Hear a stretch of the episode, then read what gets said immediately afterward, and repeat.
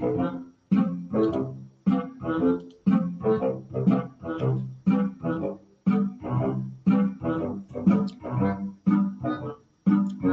buenas tardes, amigos y enemigos de la caja de Pandora. Hoy preferimos comenzar eh, haciendo que la música hable por sí sola. Ya saben, la marcha de este, Lagartípedo Soros, su música ideal de cumpleaños y de velorio también. Pero bueno, en eso estamos y no hay por qué abandonar ahí lo que nos distingue, por más que este, se reitere, que el problema es acá, o en la vida un poquito más o menos nos reiteramos con algo. Y mejor reiterarse con algo importante y no con este, restricciones, por ejemplo, y ese tipo de cosas que eh, van a hacer que la humanidad vaya mermando, pero no al estilo Schopenhauer, que por lo menos tenía algo de profundidad, digamos. Esto es algo así como eh, un eh, miserable asesinato en gran escala y encima disfrazado muy bien de no sé qué. Entonces, suficiente ya para el himno a Soros, el homenaje reciente, eh, hoy, el debido homenaje al eh, inolvidable eh, Terry Gilligan de los Monty Python, de quien tomamos el mural de especiales Plandemia y ATPC, lo mejor que podíamos hacer. Y en definitiva, dar inicio formal a este especiales Plandemia y a tomar por culo. Decimocuarta mutación. Carlos Guillermo Senra, su servidor, educación humana, ci.com, mi espacio personal.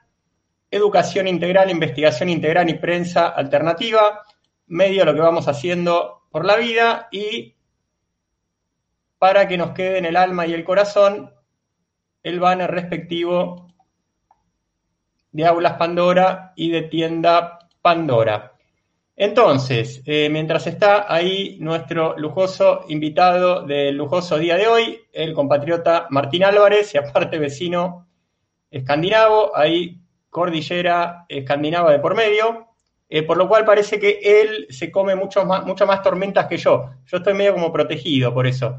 Me han dicho, vamos a ver cuando avance el año, que yo nunca pasé todavía un invierno acá en Suecia y el muchacho ya pasó unos cuantos inviernos, unas cuantas vueltas de sol allí por Noriega. Por Noriega no, por Noruega. Noriega era el delincuente ese, se me están mezclando las cosas. A ver, entonces, eh, como siempre, breve, humilde y, y más también noticiero plandémico semanal. Ya saben, a veces uno o dos videos, uno o dos imágenes, bien representativas, por eso elegimos lo que elegimos. Y se va la primera directamente desde el país del prepucio eh, mutilado, como dice un amigo mío. A ver. Que la ciudadanía tiene que entender, y que creo que la mayor parte de la gente no es consciente de ello, la población más vulnerable en este momento, de forma paradójica, son los que han recibido las dos dosis, pero no la tercera. ¿Por qué? Porque ellos recorren la vida pensando que están protegidos porque han recibido las dos dosis. No entienden que la segunda vacuna se ha desvanecido contra la Delta. Y deben ser vacunados rápidamente con la tercera dosis.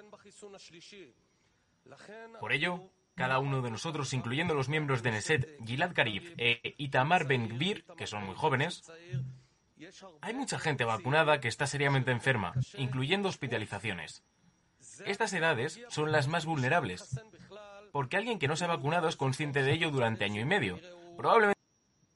Bueno, basta con este mamarracho, pero eh, por ser mamarracho no hay que dejar de mostrarlo. Entonces, ahí hablando en su jeringoso natal, en eso que hablan ahí en, en, eh, en Israel, eh, estaba diciendo más o menos, si es que estuviera bien traducido al inglés y del inglés bien traducido al español, que tratándose del lugar y de la gente que anda por ahí, confiamos que sí, no tenemos ninguna duda. Es más, queremos que lo, seguramente la traducción está suavizada y quizás haya dicho cosas peores de la que dijo. Entonces, este es un punto de vista, entre comillas, para ser amable y diplomático, que tienen, por ejemplo, por ahí y por unos cuantos lados también. Este, la gente que está eh, vacunada dos veces eh, es una víctima, es una víctima por no haberse vacunado por tercera vez, porque ya saben que están eh, esto de las variantes, que ya agotaron el calendario griego clásico y seguramente pasarán al demótico, a los jeroglíficos y cosas por el estilo. Yo le recomiendo no pensar así. Ay, me vacuné dos veces, no, pero hice mal, me tengo que apurar por la tercera porque me estoy volviendo a contagiar y enfermar por eso. Bueno, ya está, no voy a decir más nada. A ver, ¿qué más tenemos por acá?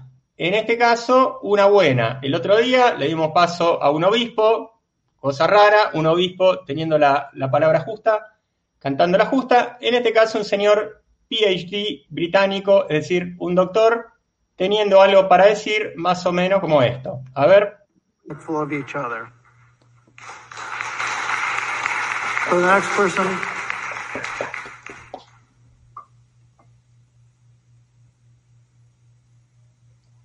Brother, disappointed. My name's Dr. Sean Brooks, PhD, um, Oxford. I have 48 publications, including 23 books. I've studied health, medicine, anatomy, and physiology for approximately 21 years. Dr. Robert Malone, who created the messenger RNA vaccine, has said no one should ever take these jabs ever, under any circumstance whatsoever. He created it, and he says don't ever do it.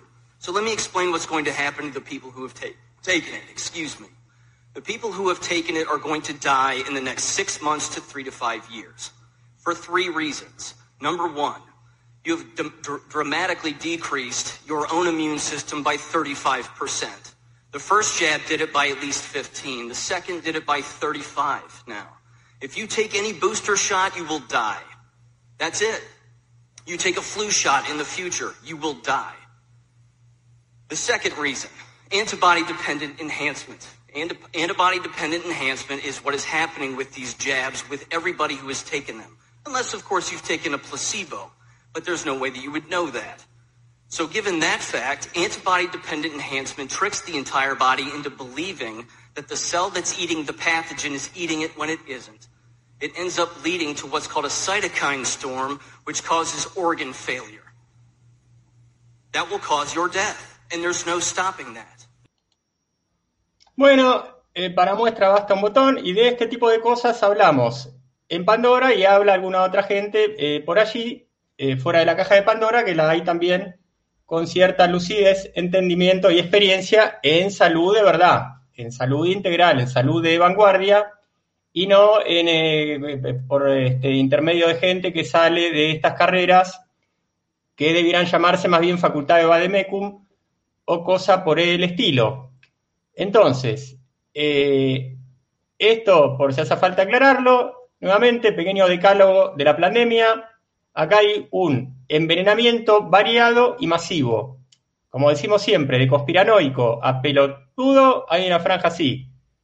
Por lo tanto, también eh, no solo es un tal cosa el que se cree la pandemia, sino también el que dice que no hay nada. No, sí, hay algo que no es extraterrestre, es una neumonía típica con un par de complicaciones más, según el caso, este, generada por unas cuatro o cinco vías, y nuevamente ese envenenamiento masivo no es contagio, pero, eh, cuidado, si nos agarra, ya sabemos lo que, lo que hay que hacer.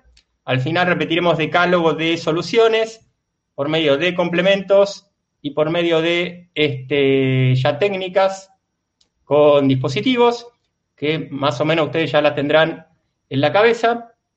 Pero bueno, en definitiva el Señor está diciendo lo que va a pasar, que no es otra cosa que lo que está pasando. Si te pinchas, te pueden dar placebo, te tocó este, la ruleta rusa, el cañón vacío.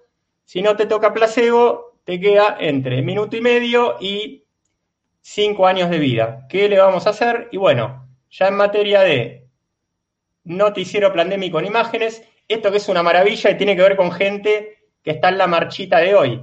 Solo cual no voy a decir más nada porque Pandora, eh, respetando la calidad de alguno de los que van a ser oradores, lo va a transmitir, pero no se quiso adherir a la organización. Y muy bien hecho, ya está todo esto más que conversado, y yo tengo eh, más que valedera información y evidencia de quién es que está detrás de esta y de otras marchitas que no sirven para J. Entonces, mire lo que hace gente muy buena, con muy buen corazón.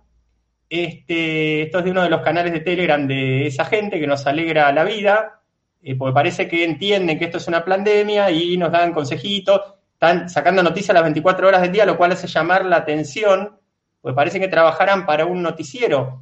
Y no hay tanta cosa importante para decir, ni para decirla todos los segundos del año. Pero bueno, mire lo que pone esta gente, que como quiere defendernos a todos, porque más o menos entienden que hay una pandemia, nos convocan hoy a Vigo, Vigo, que es una de mis este, ciudades del espíritu, allí en Galicia, este, a la plaza de la farola o a la farola de la plaza, no sé qué. ¿Y quién tiene el cartel? Un típico gallego, un gallego de sangre, un gallego ancestral. Eh, sí, gallego de, Burkina Faso. Eh, ¿Se dan cuenta que eh, tampoco se puede ser pelotudo en este tipo de cosas? En estar creando confusión y en, estar siendo insidioso con la cabeza de las personas, mostrando a un gallego de eh, África Central y con un cartel en inglés eh, invitándonos a Vigo. O sea, ¿por no se dejan de, joder? Yo siempre digo, este, las peores cosas vienen de dos tipos antagónicos que en principio no tienen nada que ver uno con el otro, que son tontos y cínicos. Pero los resultados son iguales y aparte, el que es mucho peor, porque no lo ves venir, o sí, o lo ves venir, pero dispara para cualquier lado, porque se cree que es un fenómeno y aparte suele ser convincente, es el tonto. El tonto, que aparte el tonto es raro que no sea evangelista. Entonces, cuidado, cuidado con los cínicos, pero por lo menos el cínico lo, lo ves venir. Mucho más cuidado con este tipo de tontos, que, este, que está variando las cosas. Te previene de algo, te invita a una causa justa, pero eh, te hace confundir, por otro lado, con cosas que no son menos importantes, como esto del multiculturalismo, el mestizaje y por ahí afuera. Entonces ya es momento, no, no es momento porque eh, ahí el invitado eh, tuvo que eh, eyectarse de su asiento por algún motivo, entonces vamos a esperar a que Martín esté sentado para invitarlo, si no, subiríamos a escena al, este, al sillón de Martín, que no tiene sentido. Pero bueno, ahí está listo el invitado.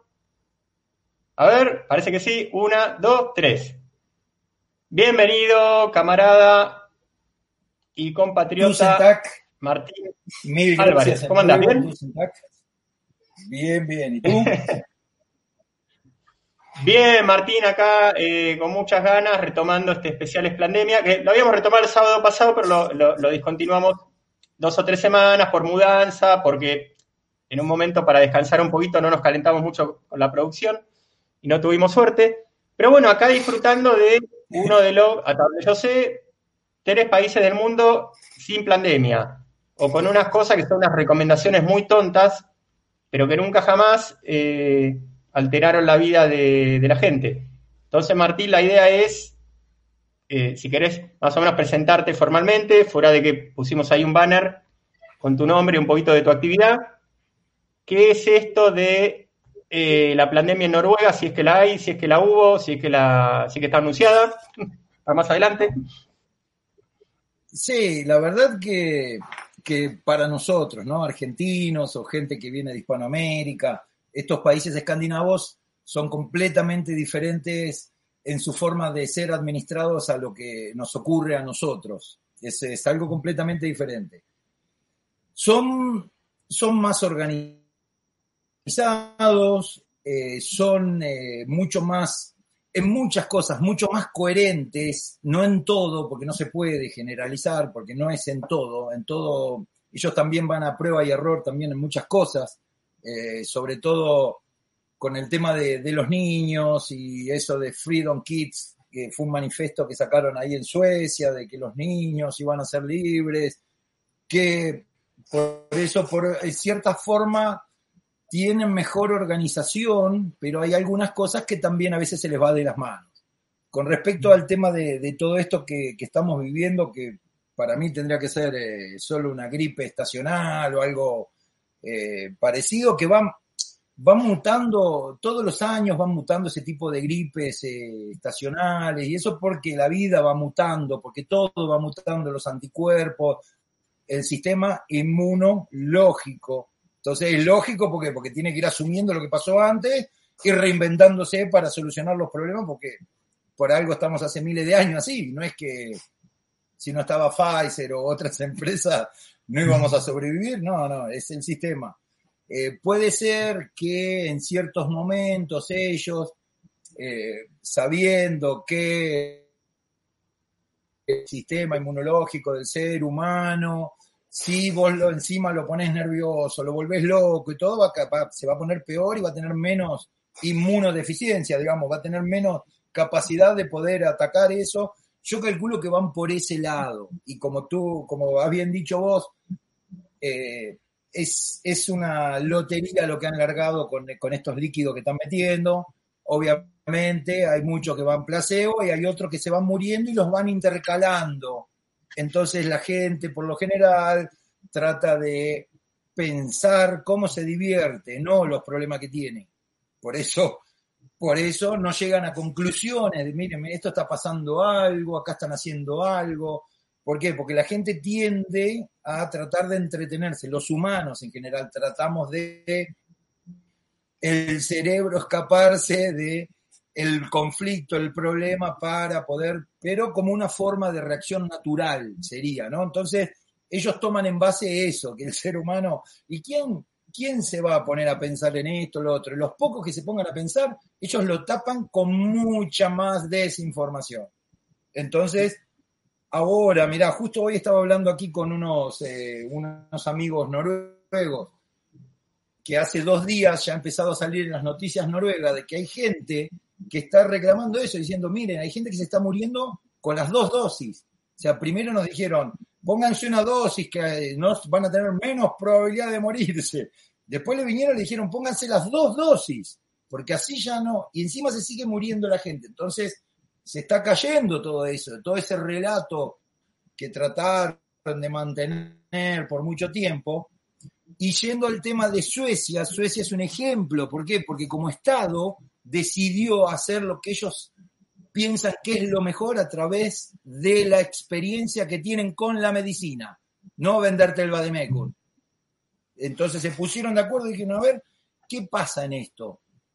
hay que acordarse también que en estos países son muy pocas personas.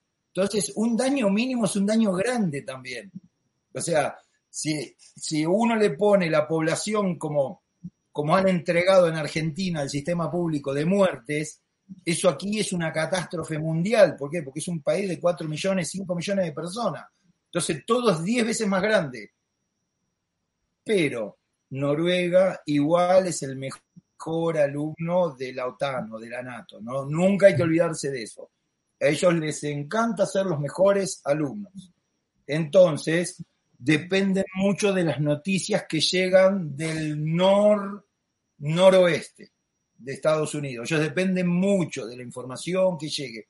Los suecos son más independientes, por eso dijeron no, acá no hacemos nada, acá no hacemos esto, pero no es que no hacemos nada, no hacemos las pavadas que quieren hacer los otros, no es que no hacemos nada, dijeron los suecos. Nosotros no vamos a aceptar las pavadas que ustedes nos quieren imponer, que es diferente. ¿Por qué? Porque si no el razonamiento es diferente también. No, los suecos no quisieron hacer nada, no. Los, suecos no aceptaron hacer pavadas. Eso es lo, lo que hay que ponerse en la cabeza. Y dijeron, no, nosotros, nuestro sistema de salud está preparado, de hecho, hay un muchacho argentino que es médico ahí en Suecia, que fue una de las voces disonantes que salió en la televisión argentina. Sí, Cristian Duré, que lo, entrevisté con Colin Rivas. Bueno, ahí lo tenés. Un muchacho que en ningún momento perdió la cabeza mientras que daba sus explicaciones. En ningún momento, en ningún momento levantó el tono de voz, en ningún momento se sintió mal por decir la verdad. Apoyado por qué? Por todo el sistema de medicina de Suecia, porque eso es lo que tiene que hacer cada país. Tiene que, no tienen que dejar que Favaloro se pegue un tiro o lo tienen que volver loco a Favaloro para que se termine pegando un tiro a la persona que más sabe. Ellos no lo hacen eso acá, no son tan estúpidos. Ahora, Martín, el tema es el siguiente y a modo de, caricatura. A mí una vez, hablándome de Noruega, antes de, conocernos, eh, me dijeron lisa y llanamente, Noruega es covidiota y, es un caso especial porque no está en la Unión Europea, pero se comporta como países que, están en la Unión Europea. Entonces, a ver, eh, yo por lo que sé, eh, uno llega ahora mismo a Noruega y tiene que hacer cuarentena. Noruega cerró fronteras, Noruega o sea, hizo cuarentena en cuanto a la época del confinamiento internacional. ¿Cómo, ¿Cómo, es esa historia? No si venís desde dentro de Escandinavia, no. Yo fui hace, la semana pasada, fui con mis hijos a Suecia a comprar, porque acá es normal. Noruega es mucho más caro que Suecia, entonces es normal eh, manejar hasta la frontera con Suecia. Eh, hay diferentes puntos, hay uno más cerca de Oslo, hay otro más cerca de donde yo vivo. Y uno maneja 40 minutos, una hora y está en Suecia. Y es normal ir a comprar a los supermercados y después volver porque la diferencia es muy grande. Y yo fui la semana anterior con mis hijos y pensamos que nos iban a hacer un test cuando volvíamos. No, no, no pasa nada. Escandinavia es Escandinavia. Ellos tienen reglas internas. Lo que no sé, tengo un amigo que llegó de Argentina y tuvo que hacer la cuarentena. Eso fue hace un mes. No tengo la, actualidad del día de hoy, pero como te dije, ellos son los mejores alumnos, así que no dudaría que lo mantengan hasta el último día eso. Mm. en mi caso yo vine a Suecia a fines de marzo, fue, hice la locura de hacer primer viaje y mudanza, todo junto. Pues me hablaron tan bien antes de venir, que, yo me acuerdo que yo decía, pero yo ahí me quiero teletransportar, ¿no? Que bueno, se dio por suerte, no que no vine teletransportado, vine en avión, después me hice traer las cosas que quedaron por UPS. Por ser, eh, a ver, siendo residente español, yo miré requisitorias de, del consulado de Suecia y aparte, vos vas a comprar un pasaje y te hacen consultar los requerimientos de cada país. Bueno, Suecia tenía un abanico como de 10 test, dentro de los cuales estaba la serología, que sabés que la serología es un test inmunológico bueno. Eso lo tengo conversado con médicos. ¿Y qué pasó? Yo no me hice la serología, que aparte es lo menos invasivo, te sacan un poquito de sangre, te la analizan y nuevamente es un test inmunológico bueno, serología. Porque encontré que cuando miraba eh, lo de la Embajada de Suecia decía que lo aceptaban, pero cuando veía los requerimientos de Suecia a través de Ryanair no figuraba la serología. Entonces ya ahí dije, no, a ver, pero eh, se me hizo un cortocircuito, no, eh, no, no, voy a perder tiempo ni arriesgarme a no poder viajar o a no poder entrar a ver, ¿qué cosa está en común que no sea PSR? Y estaba, había como cinco test dentro de los cuales estaba el antígeno, que también es un hisopado breve, y sale tres, meses, tres veces más barato. Entonces, esa es mi experiencia. Y después sé que gente con DNI sueco, por más que viva hace años en España, viene de viaje a Suecia, por ser residente sueco, no le hace ninguna prueba. O sea, corroborando lo que estás comentando. Claro. Sí, sí, pero creo que, por, ejemplo, aquí en Noruega, por más que hayan hecho, digamos, un, sido más parte del circo, igual la economía nunca la tocaron. Mm. En ese sentido. O sea, las prioridades de ellos son prioridades. Acordate que estos países eran los países más pobres de Europa en los años 60, por ahí estaban.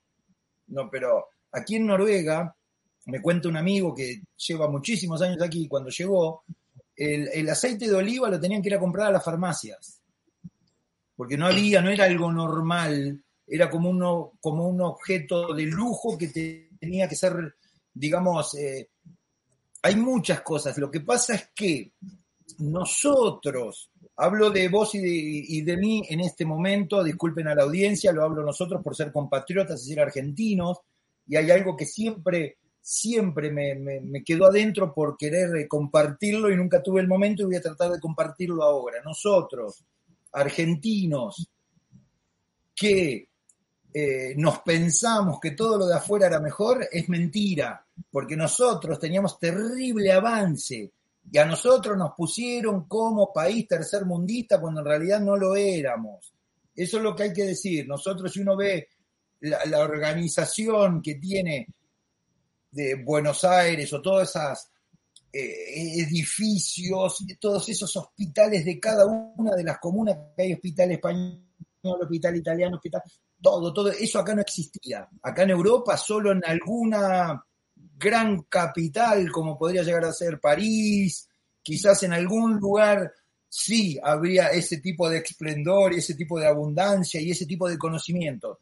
Ahora nosotros, fuera de eso, pensamos que siempre fuimos un país en decadencia, tercermundista, que nos metieron en la cabeza eso.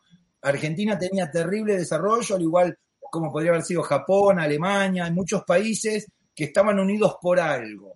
No es que después nos vinieron con otra categoría, nos vinieron a decir quiénes éramos, cómo estábamos, que no, no, no se merecía que nos digan eso porque nosotros tendríamos que haber sabido quiénes éramos y qué hacíamos. Pero bueno, a raíz traigo este tipo de, de, conversación, ¿por qué? Porque después todo lo que se habla en las noticias, todo lo que se habla en Argentina, por ejemplo, del mundo, el mundo, ellos toman el mundo como dos o tres lugares nada más que escuchan. El mundo es muy grande. Nadie saca una conclusión, digamos, de un promedio de 200 países. Hay creo que ciento, ¿viste cómo es eso que cambia todos los años? Hay un país que emerge porque se pelearon este y el otro y salió otro, bueno, pero digamos que hay un promedio de entre 185 y 200, digamos, para decir algo. Entonces, la gente nombra, ¿no? Porque el mundo está en pan... No, no es el mundo. Son ciertos países que han largado, no todo el mundo está todo tan conectado en realidad, y aparte, yo trato de razonar y para mí todo esto está ligado con el Brexit. Ellos necesitaron para salir de ese sistema contable en el que se habían metido y todo, ellos ya saben todo. O sea, imagínense que uno tenga que salir de la Unión Europea, que salga una creación casi de ellos, y querer hacer todos remitos nuevos, todas formas de la recaudación fiscal, todo, tenían que cambiar todo, todo, todo. O sea, ellos lo que mejor les, les, hubiese venido es parar el mundo para hacer eso. ¿Y qué pasó? Pararon al mundo. En mi, en mi ignorancia saco esa pequeña conclusión. ¿Por qué? Porque si no, no entiendo cómo ellos quieren parar el mundo cuando ellos son tan ambiciosos que si fuera por ello sacarían pedazos del mundo y se los comerían. Entonces, ¿por qué lo pararon al mundo? O sea, ¿cuál fue el objetivo de parar al mundo con una gripe estacionaria? O sea, obviamente es todo un plan que si no hay ciertos engranajes mayores no funciona. Porque si uno se va al campo en Argentina, todos sabemos que Argentina es grande casi como toda Europa. Andate al medio del campo a ver si alguien se murió de eso que no tiene esa llegada, que no le llegan ni las cartas. Al que no le llega ni la carta nunca se va a morir de esto. Martín, a ver, yendo a... Eh, vos tenés una teoría de, de cierto punto espinoso. Eh, en mi caso, y aparte es como que lo tengo corroborado, eh, la historia de Suecia por la cual está viviendo esta, esta historia, ahora la redundancia, medio como espectador, tendría que ver con que al ser un país sin deudas y por otro lado, pues podría, sí, no tener las deudas, pero tener políticos que se dejen extorsionar, tiene una clase política que, a ver, tiene, como dice un amigo, un surdaje de mierda en la cabeza, que eso no lo voy a negar, pero no se dejaron extorsionar. Entonces, la verdad que se dio una combinación bastante feliz. País sin deuda, por lo tanto, ya, en principio no extorsionable. Encima, clase política no extorsionable, y listo. No cerraron, no hubo forma de cerrar trato, y por lo tanto acá hay unas recomendaciones muy tontas y jamás se molestó a la gente, jamás se cerró fronteras, se este, interrumpieron las clases, no hay vacunación obligatoria, hay campaña de vacunación, pero además es una noticia más, es una noticia más, y yo sé de muy buena fuente que la vacuna sueca no es la vacuna eh, asesina, porque primero que me sale a decir, del resto del mundo. Entonces, eh, ¿vos qué opinás de esto? Y, y, comparándolo con Noruega, Noruega también es un país sin deuda, muy rico, pero, pero pasa algo ahí con la clase política que se dejó agarrar por ese lado.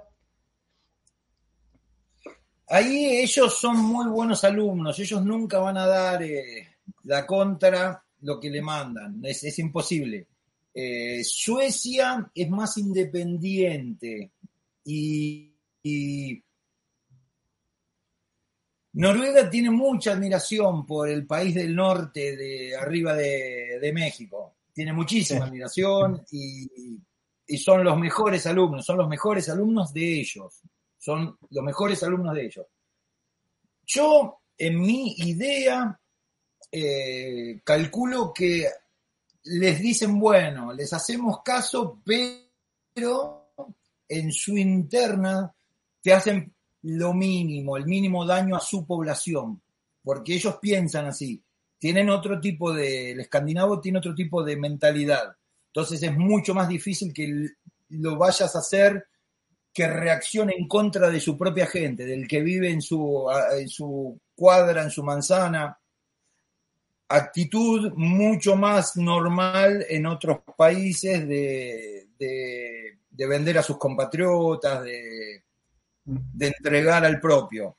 Ahora, Suecia tiene otro tipo de modelo comparado con el de Noruega. Suecia pasó un modelo más capitalista en los 80, Noruega sigue todavía manteniendo otra forma más socialdemócrata, más fabiana, porque en realidad es eso, fabianismo puro.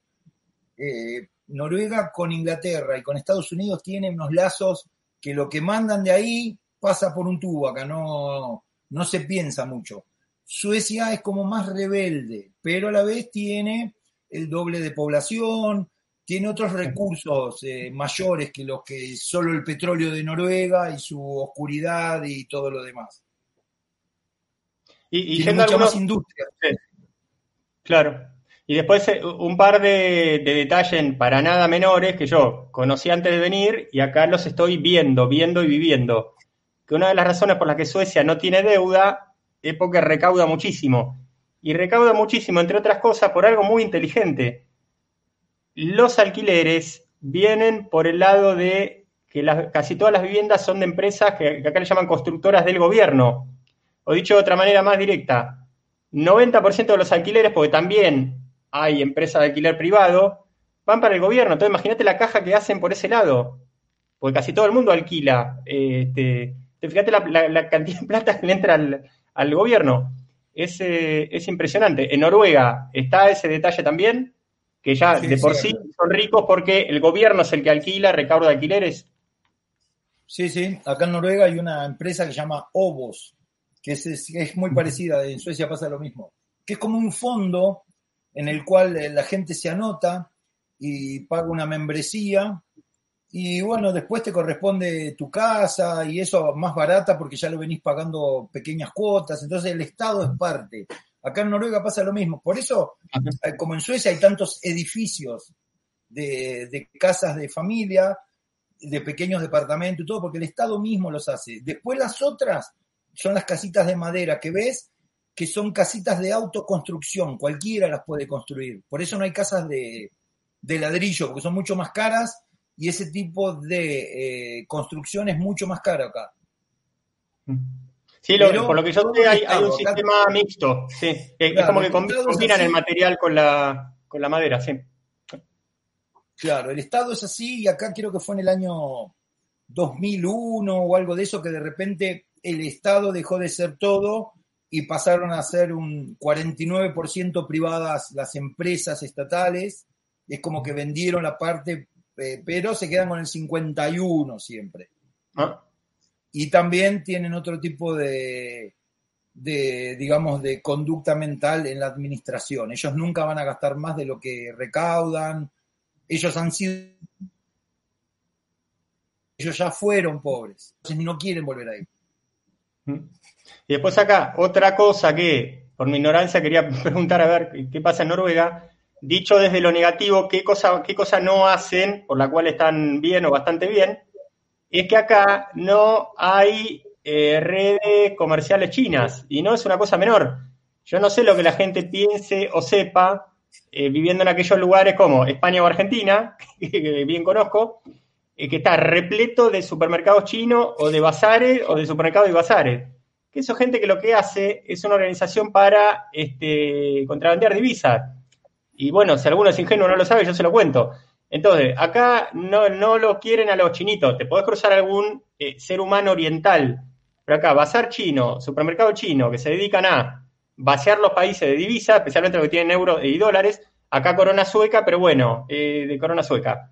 Eh, es una moneda fuerte. La libra también. Este, en Noruega, ¿qué pasa con el tema chinito? Acá no hay, no, no, no hay. Hay muchos, hay muchos filipinos, hay orientales, pero chinos, chinos, conocí muy pocos en ese sentido, y menos que pongan un negocio, eso no, no, no. Hay por ahí vietnamitas, que por negocios, de cosas así, pero chinos, chinos no, no, no vi mucho.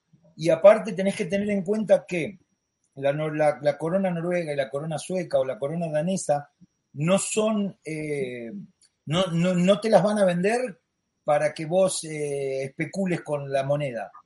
Es imposible, el Estado nunca te va a dar moneda si vos las querés comprar para, para especular con la moneda, es imposible. Por eso ellos mantienen, eh, mantienen sus pequeños, son microclimas que crean ellos en sus industrias, en sus economías y los mantienen todo enfocado al, al desarrollo de cada una de sus comunas. A veces vienen medios tarde. Te doy un ejemplo. Eh, en la comuna de aquí al lado, donde que viven mis hijos, eh, una vez me contaron un caso de una persona que quería poner un poner un, eh, tuvieron que mandar los de la comuna una carta a todos los que viven alrededor, a ver si estaban todos de acuerdo. Y había uno que no, no lo dejan poner. Y para esto tardaron, para hacer consenso, como dos años hasta que convencieron a todos. Cuando abrieron el bar no funcionó. Entonces, eh, esa burocracia que por ahí tienen por una parte, que, todavía queda vieja de... Acordate que estos países son muy limítrofes con Rusia y todo lo que fue el socialismo ruso, el comunismo, todo eso se les pegó mucho también a ellos. De hecho, tienen gran, gran, gran eh, todavía memoria histórica de eso en sus cabezas. Para ellos el libre mercado fue algo nuevo, ellos están educados de otra forma. Y acordate que, no sé, hace 70 años atrás eh, no llegaba nada ni de España ni de ningún lado, no es que, se tiene como ahora que uno compra online y te traen eh, lo que quieras. Entonces, toda su comida, toda sus, eh, su cultura está basada en lo que tenían. Entonces todo es muy austero para ellos. Entonces de ahí viene eso de que, bueno, mira, somos poquito y preguntémosles a todos si quieren que se ponga un bar. No importa si, si quieren promocionar la economía del pueblo o si el pueblo está aburrido. Ellos se basan en otro tipo de, de consenso. Que en España, Italia o Argentina es ir a arreglar con alguien del municipio para que te habilite el bar no es un consenso general, es un consenso con el que tiene la batuta eh, legalmente, pero de una forma ilegal en realidad, porque lo que te autoriza, la democracia le da el poder y después él te hace el guiño del ojo para el que quiera gritar o no, bueno, abrilo y después me vas pagando, todo eso acá no existe, eso no existe, de verdad. Y después, Martina, lo que hay acá, que, a ver, es otro motivo para que haya más plata que entra, de que, plata que se pierda, que es el tema del compre sueco. O sea, todo tiene marca sueca, no es que no haya algo y no, eh, no pueda reconocer como marca internacional, porque sí lo hay, pero hay mucha marca sueca de, todo, bueno, empezando por alimentos. Eh, ¿En Noruega también es eh, así? Sí, eh, hay muchas cosas suecas aquí en Noruega, porque como te dije, Noruega, eh, Suecia entró primero en el libre comercio. Entonces, las pymes, las pymes suecas, y eso eh, son las que, digamos, ellos vos sabés que tienen una historia, entre Noruega y Suecia no se quieren mucho. Es como todo, es como, no sé, como que te digan en algunos países, pero es por una tradición de problemas que han tenido. Uno, los noruegos acusan a los suecos de que el, que el ejército alemán dejaron pasar al ejército alemán. Los noruegos a la vez han sido antes Dinamarca, entonces no tienen muy buena onda con los daneses porque los daneses se sienten los padres de ellos. Tienen, esas son internas, ¿no? Que si que te las cuento porque yo vivo aquí hace años, entonces conozco esas internas. Para mí son todos escandinavos. No es que, si, o sea, si uno lo ve desde afuera, son todos escandinavos y son más o menos parecidos. Entre ellos se ven las grandes diferencias. Pero, pero, acordémonos que de repente Dinamarca es continental europeo, Noruega estamos mucho más, es la vía del norte, es de, de Norway, la vía del norte, no es tanto un país en ese sentido europeo, está alejado un poco de, Europa continental, de hecho no es parte de la comunidad europea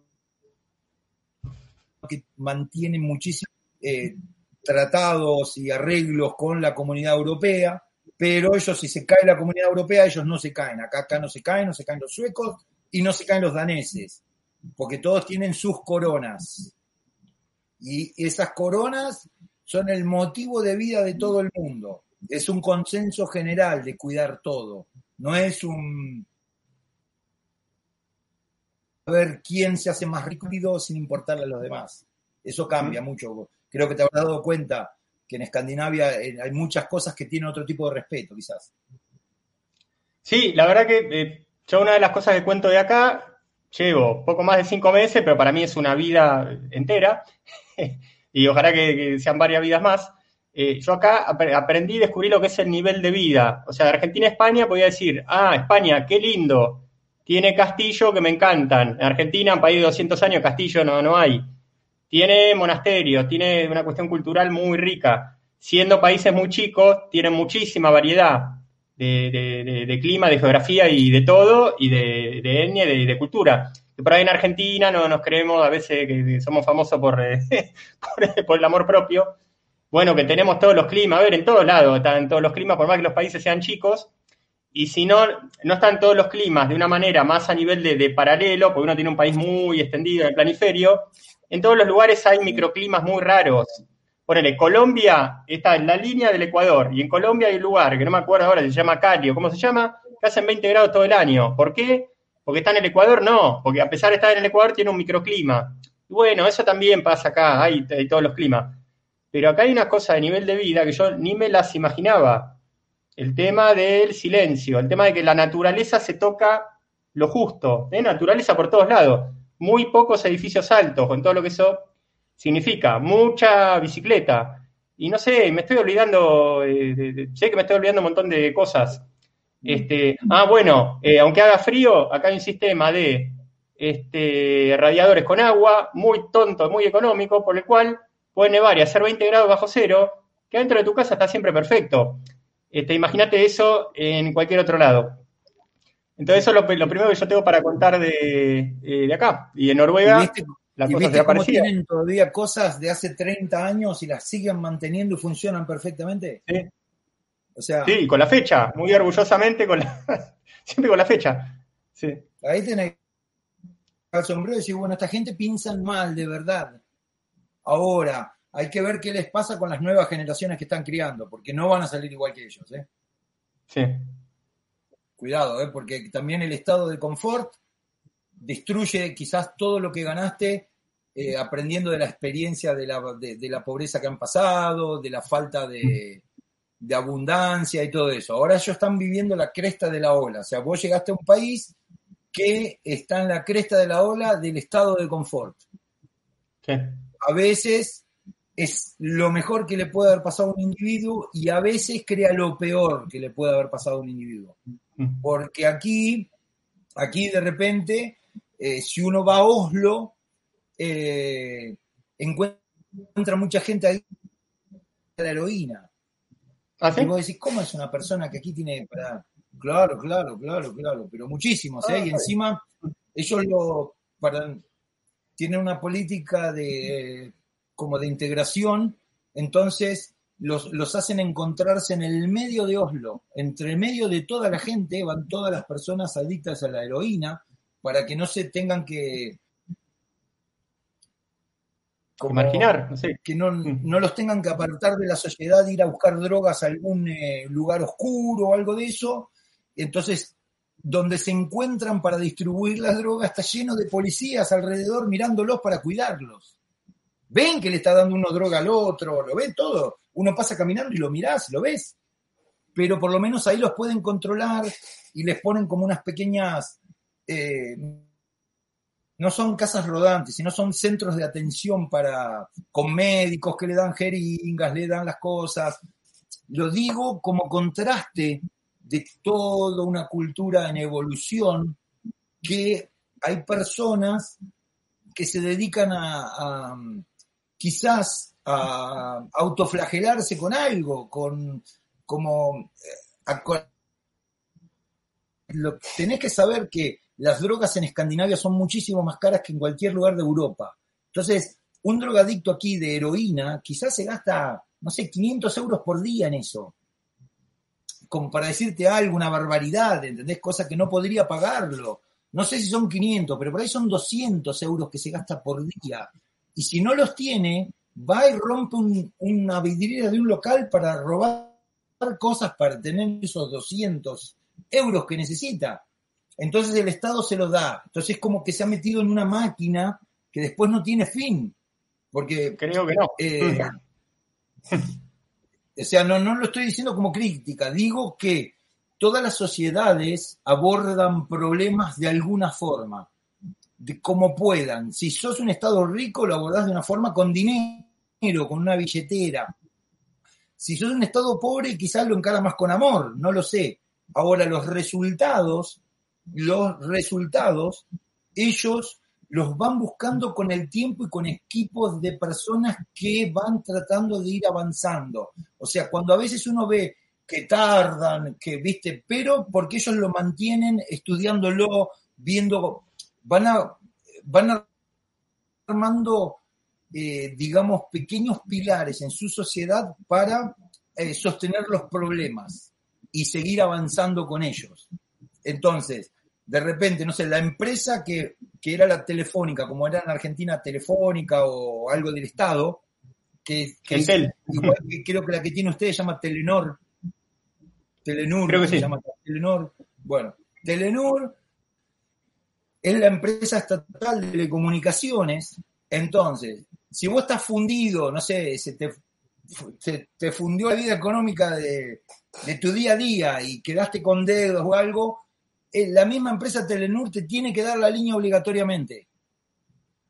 Porque tiene que ser eh, parte de, ese estándar mínimo de vida. A la vez, por ese teléfono que te da Telenor, te llega todo, todo lo que el Estado quiera comunicarse con vos. Todo, a través de ese telefonito que te dieron. Tenés tu cuenta del banco, tenés todo, todo a través de ese teléfono que ellos te dieron. Cuando comenzó lo de la pandemia, acá te, me llegaban una, una, vez por semana o cada 15 días algún mensaje de texto diciéndome, tu comuna eh, está bien, no hay casos, hay esto. La comunicación con el individuo acá es muy grande, es muy sí. grande y todo el mundo está dentro del sistema. Nadie, nadie está exento del sistema. Hay un 30% negro en ventas o en los negocios, algo que lo hacen como para nivelar un poco y muy, muy eh, algo como... Entonces el Estado aquí tiene un control impresionante, impresionante. Esto, esto si uno quiere, es 1984. Y después acá, bueno, hay, cosas que me van viniendo a la, a la cabeza, el tema de la seguridad. Yo eh, también, una de las cosas que comento siempre, que, que siempre digo, no, no, no es que no vi, eh, no es que vi dos o tres rejas en una ciudad que más o menos bastante grande, y yo te digo que no vi ninguna, no, yo no vi una sola puta reja en cinco meses en un lugar que no sé, si no viven 100.000 personas, andará por ahí. Entonces, viste, ¿y por qué no está la reja? Porque no les gusta, ¿no? Porque no hacen falta. Entonces, eh, y todo lo que tiene que ver con eso, de gente que deja la, bicicleta sin, sin seguridad o la casa abierta, eh, medio como de fantasía, para un porteño por lo menos, nacido y vivido en la capital de Argentina y habiendo recorrido ahí este, España, y siendo valenciano adoptivo también. ¿Eso cómo anda por allá, la seguridad? Acá no, yo hace años que no cierro la puerta de mi casa, no sé ni dónde está la llave. O sea, me, he ido 10 días sin cerrar la puerta, ¿eh? No es que... ¿Ah, yo llamo aquí a la policía ahora, levanto el teléfono, llamo a la policía, lo pongo al aire y le digo, discúlpeme, me están robando y el policía se ríe. Porque no, no hubo ningún caso, nunca, de robo. No existe. No existe. No, no. Ahora, por eso, Tacitus fue el primer romano, el historiador Tacitus, cuando él, la primera approach, digamos, con este tipo de gente, es de los romanos con los burgundios. Y Tacitus lo dice muy claramente. Ellos tienen su propio código. Ellos, en su cabeza, tienen su propio código. No es y nosotros también lo teníamos antes, ¿eh? en Argentina, antes que empiece todo esto. ¿eh? Antes lo teníamos también. No es que vos pasás por la casa de alguien y ves la puerta abierta y tenés que hacer algo. ¿eh? Eso no era, eso no es así. Eso empezó nuevo. Antes, si uno veía la puerta así, le tocaba el timbre, señor, se olvidó la puerta abierta. Antes era así. Acá sigue siendo así, normal. Normal. ¿Qué, ¿Qué es lo que hace lo normal? La norma. ¿Cuál es la norma? vivimos todos juntos, ¿cómo te voy a estar robando? Pero, ¿qué es eso? Claro, aquí no existen las rejas. ¿Cómo va a existir una reja? Tiene, no, existe una fiscalía en la cual vos llamás y decís, mirá, acá hay uno que desentona, hay uno que no está en la norma, hay uno que no es normal, porque no está en la norma. No es por discriminarlo, pero si no estás en la norma, sos anormal. Y bueno, lo llamás y ellos vienen y hablan con él y le preguntan por qué él está fuera de, la de lo normal. No es que yo tengo que poner una reja. Mm. ¿Por qué? Porque hay uno fuera de la norma. Entonces, cuando empezás con eso, no terminás más. Me ha pasado un caso, mirá lo que te voy a contar. Tengo un amigo, justo los que se fueron hoy, tuvo un problema eh, la novia de mi amigo y mi amigo porque uno otro otro varón intentó seducir a su novia ah. cuando mi amigo no estaba con su novia y su novia le contó entonces mi amigo lo primero que hizo es llamar a sus amigos para ir a buscarlo entre esos amigos estaba yo y entonces yo me subí al auto digo, bueno, ¿qué pasa? tengo que ir a defender a mi amigo, a ver qué pasó. Mientras que íbamos, hicimos 10 minutos, sonó el teléfono, era la policía llamando a mi amigo porque el que supuestamente se iba a buscar, ¿entendés? Ya sabía lo que iba a pasar porque se la veía venir y llamó a la policía y le dijo, mira, una persona vienen, ¿entendés? Voy a tener problemas, vamos a terminar los botellazos, no sé qué le habrá dicho. Entonces lo que hizo, llamó a una mujer policía, empezó a hablar con mi amigo, lo convenció, mira lo que estás haciendo está mal. ¿Qué es lo normal? Vos tenés que hablar a un individuo como un individuo, mira, discúlpame, estás haciendo algo mal, vas a hacer algo peor. Bueno, así es lo normal. Eso es normal. Esa es la norma, lo normal. Sí, la verdad que este, al mismo tiempo que es normal, es un poquito de fantasía para alguien que llegó no hace demasiado tiempo como en mi caso. Eh, Martín, a ver, una propuesta de recorrido cronológico, ¿cómo se suelen hacer? Más o menos atrás para adelante. Entonces, esta comedia empezó fines de 2019, por lo menos esa es la historia en Valencia, en España, noticiero. Los chinos están construyendo un hospital para, tal cual es su costumbre, de 800 metros de alto y 2 kilómetros de ancho. Aparte mostraban un video, ¿viste eso, esos videos que parecen las hormiguitas? el tiempo acelerado, porque pasó no sé qué cosa. Entonces, en Escandinavia, en Noruega, ya a fines del 19 se tuvo esa señal. Uh, los chinitos en Wuhan están haciendo el, hospital para 800.000 personas en 5 segundos, porque no sé qué, pasó, que se escapó algo. Eh, ¿Allá tuvieron ese disparador también? Eh, no, no me acuerdo si fue ese tipo de disparador. Yo tuve la experiencia justo en el 2019 porque tuve que viajar a Argentina. Y justo comenzaba esto eh, unos meses después de que yo viajé a Argentina, porque yo llegué en, diciembre del 19 a Argentina y esto empezó en en febrero del 20, tres meses después, algo así fue. Pero yo tengo la suerte de, viajar bastante. Mi ex mujer es azafata, así que siempre he viajado mucho porque pago un pequeño descuento de, de los pasajes, entonces tengo la suerte de poder viajar bastante. Y yo me venía sorprendiendo siempre de la cantidad de chinos que hay en los aeropuertos en el mundo. Porque cuando uno viaja, vos vas y hay 20 personas europeos y hay 50 chinos al lado. No lo sé, ¿por qué? Porque parece que, que le fuera barato viajar o algo de eso. No lo sé si será de China te mandan 500 y te los meten y no se da cuenta, no lo sé. La cuestión es que me engripé en un siempre los orientales andan con barbijo, desde antes de esto también, en los aeropuertos, algunos. Normalmente lo hacía. Y eh, en este, me, crucé en Ámsterdam como con un contingente que había como, no sé, como 70 chinos metidos dentro del aeropuerto, todos juntos. Y eh, después, cuando comenzó esto, que yo ya había llegado a Argentina y me faltaban 10 días para volverme, porque fui un viaje muy corto, yo me puse a pensar, digo, con la cantidad de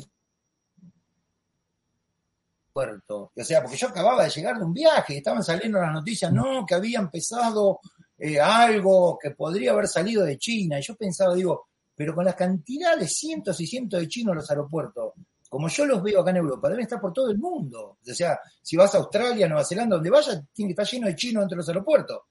Entonces, es, es imparable. O sea, si ellos te dicen, mirá, escapó de China y vos mandaste, no sé, 500 millones de chinos por todo el mundo. O sea, ¿a dónde, eh, ¿a dónde está el castigo a China por haberlo comenzado? ¿A dónde está la mm. investigación diciendo, miren, esto comenzó de tal cosa o de tal forma y que, o sea, yo lo padecí porque, porque cuando llegué me sentí como gripado. Ah. Me agarré, porque te en la cabeza, porque uno, por más que no lo crea, lo ves en 500 noticias por día, se te pone raro el asunto.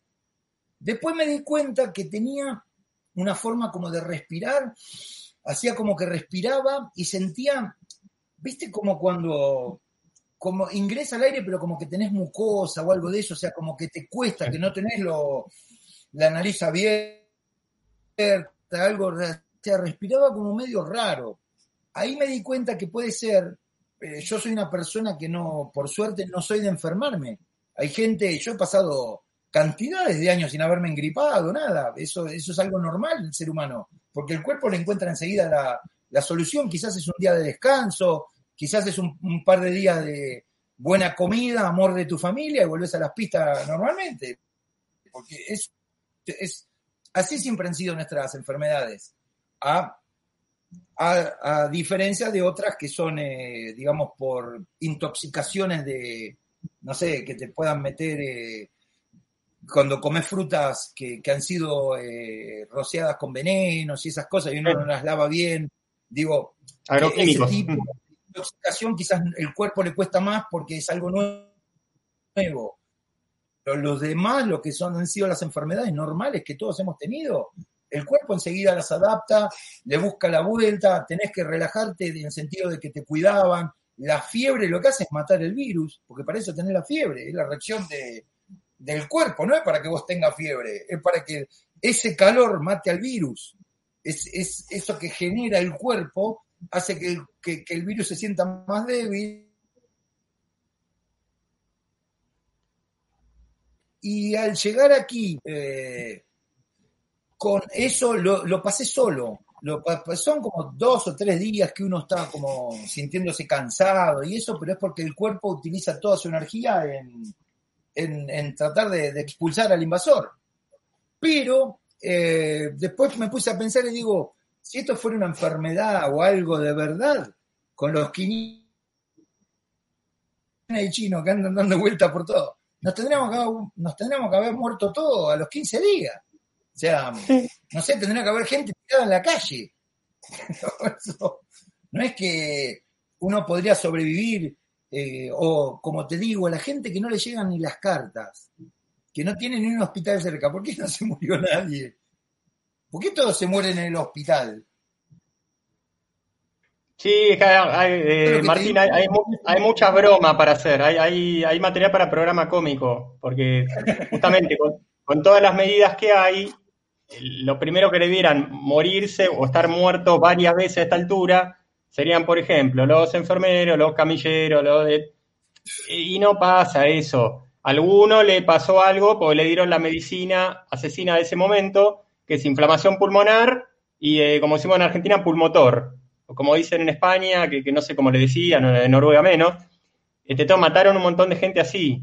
Tenía los pulmones inflamados, algunos trombosis, encima le metes un motor con... los quemaron, los quemaron vivos. El Entonces yo sé que de, muy buena fuente, eh, pues, aparte de periodista, tengo la suerte de tener mucho sincronismo, de, tener mucha información buena de primera mano y antes de ser periodista. Hubo algún sanitario que se murió y sin enfermedad previa, nada, siendo jovencito, porque lo mataron de esa manera. Pero, eh, pero ¿por qué no están todos muertos? Si están ellos que están ahí manipulando esas montañas de, seres humanos contagiados y, de alta peligrosidad. Entonces hay mucho chiste para hacer, y, los mendigos, y de, a ver. vos sabés que una vez estaba escuchando una, entrevista con un médico por sobre todo esto, y él decía, yo como médico, solo cuando opero utilizo el barbijo, pero es para que yo no le pueda mandar nada a donde yo abro. No es que, siempre fue así. Utilizan dentro del hospital los barbijos para no contagiarse. Ellos no utilizan barbijo cuando eh, visitan a sus pacientes, por más que, sea una enfermedad virósica o algo de eso, no lo utilizan, porque es el sistema inmune el que se encarga. ¿Entendés? Cuando utilizan el barbijo, es por si están operando o haciendo algo para que no entren gérmenes donde ellos después van a cerrar. Nada más que por eso, o sea, es una pavada de andar con el barbijo, todo eso. Es una mentira grande como, no sé, como ir a, agarrar plancton, eh, ¿cómo se llama? Plancton, plancton de esos que, son los pescaditos chiquititos que comen la ballena, con, con una red de, con una red de arco de fútbol, es lo mismo, es, o sea, la, la, la, diferencia del tamaño de una cosa a la otra es una, es una pavada, es como, yo pienso que cuando lo largan ese tipo de cosas se deben reír muchísimo. Se deben reír diciendo, mirá todos estos estúpidos haciendo todo lo que nosotros le decimos. Yo calculo que se deben reír mucho, pero mucho, ¿eh? Como, como diciendo, mirá lo que son estas ratas. O sea, yo estuve, que si uno estuve, sí. Ah, por ahí tenemos eh, tenemos por ahí un pequeño desincronismo que por ahí eh, a veces te, no me doy cuenta y te, puedo llegar a pisar. No, comentar de que estuve un mes en Shanghái en 2015 por comercio exterior y era en cierto modo lo que yo había escuchado. De, y, en realidad ahí vi una cosa que no había escuchado, que es que la verdad que son bastante sucios con el tema de las calles. Que, que digamos, lo que es común ahí es que a cierta hora del día, por la noche, pase un camión de esos que tienen unos chorros de agua brutales que si, no te corres te, parece un tsunami.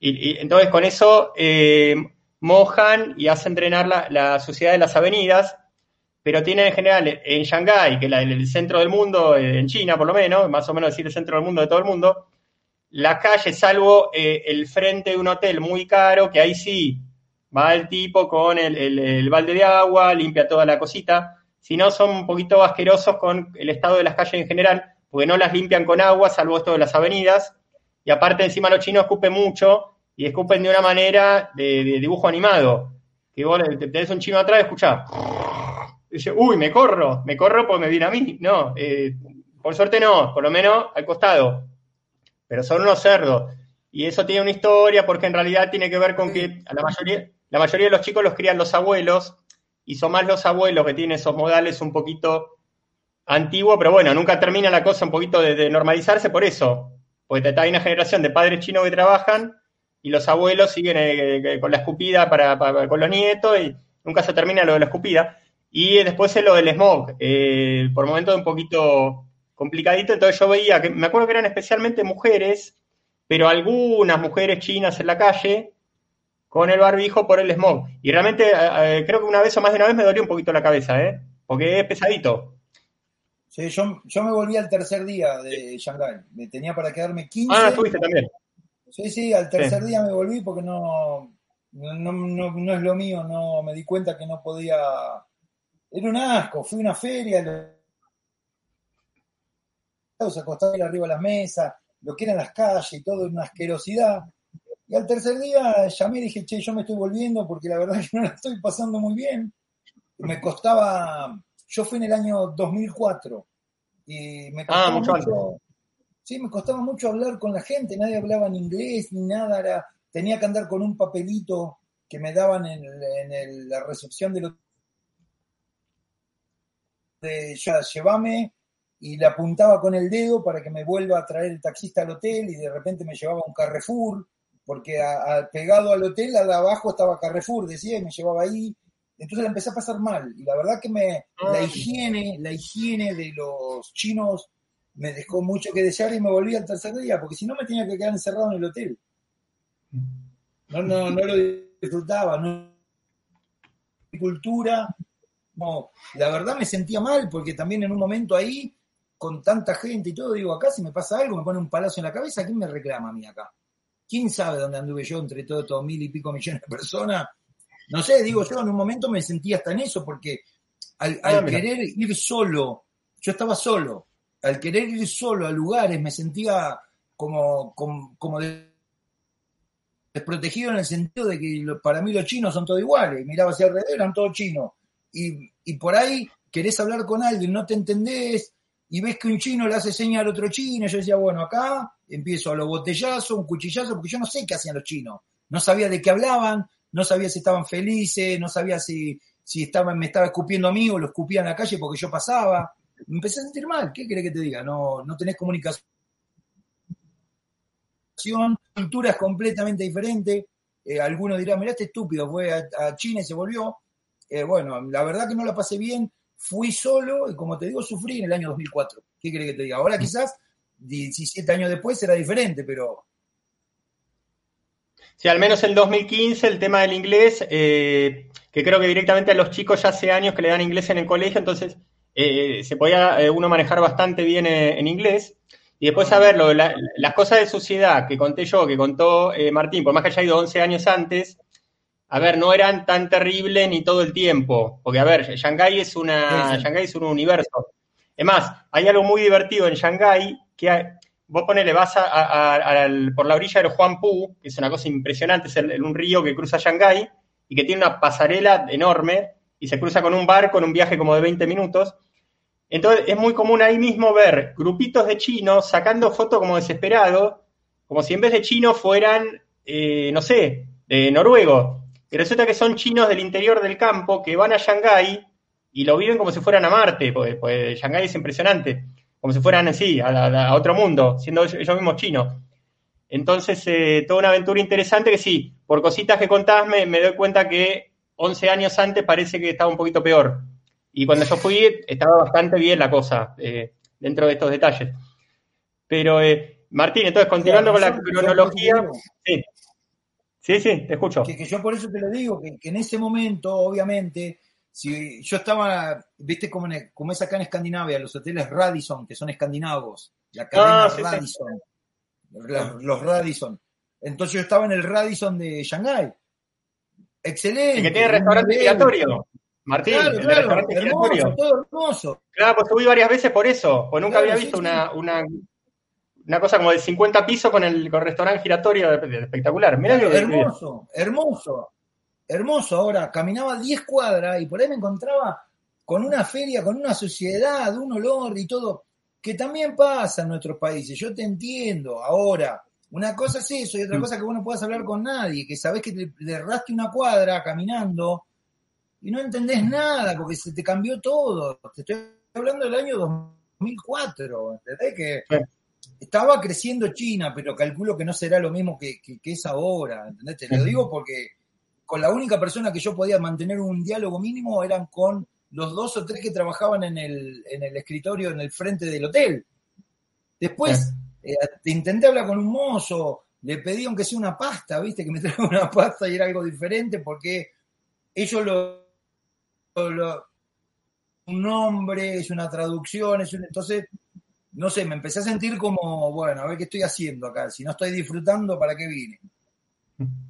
Y después ot- otra cosa que me acuerdo, y, y después la gente pienso que no, no pueda parecerle aburrido esto, porque estamos hablando de cosas demasiado exóticas, y dentro del contexto pandemia. Cuando yo fui en 2015, eh, había por un lado un WhatsApp chino, que WhatsApp, WhatsApp chino se entiende es una metáfora, que se llama Say Hi, que es lo mismo, era un WhatsApp, pero Say Hi chino.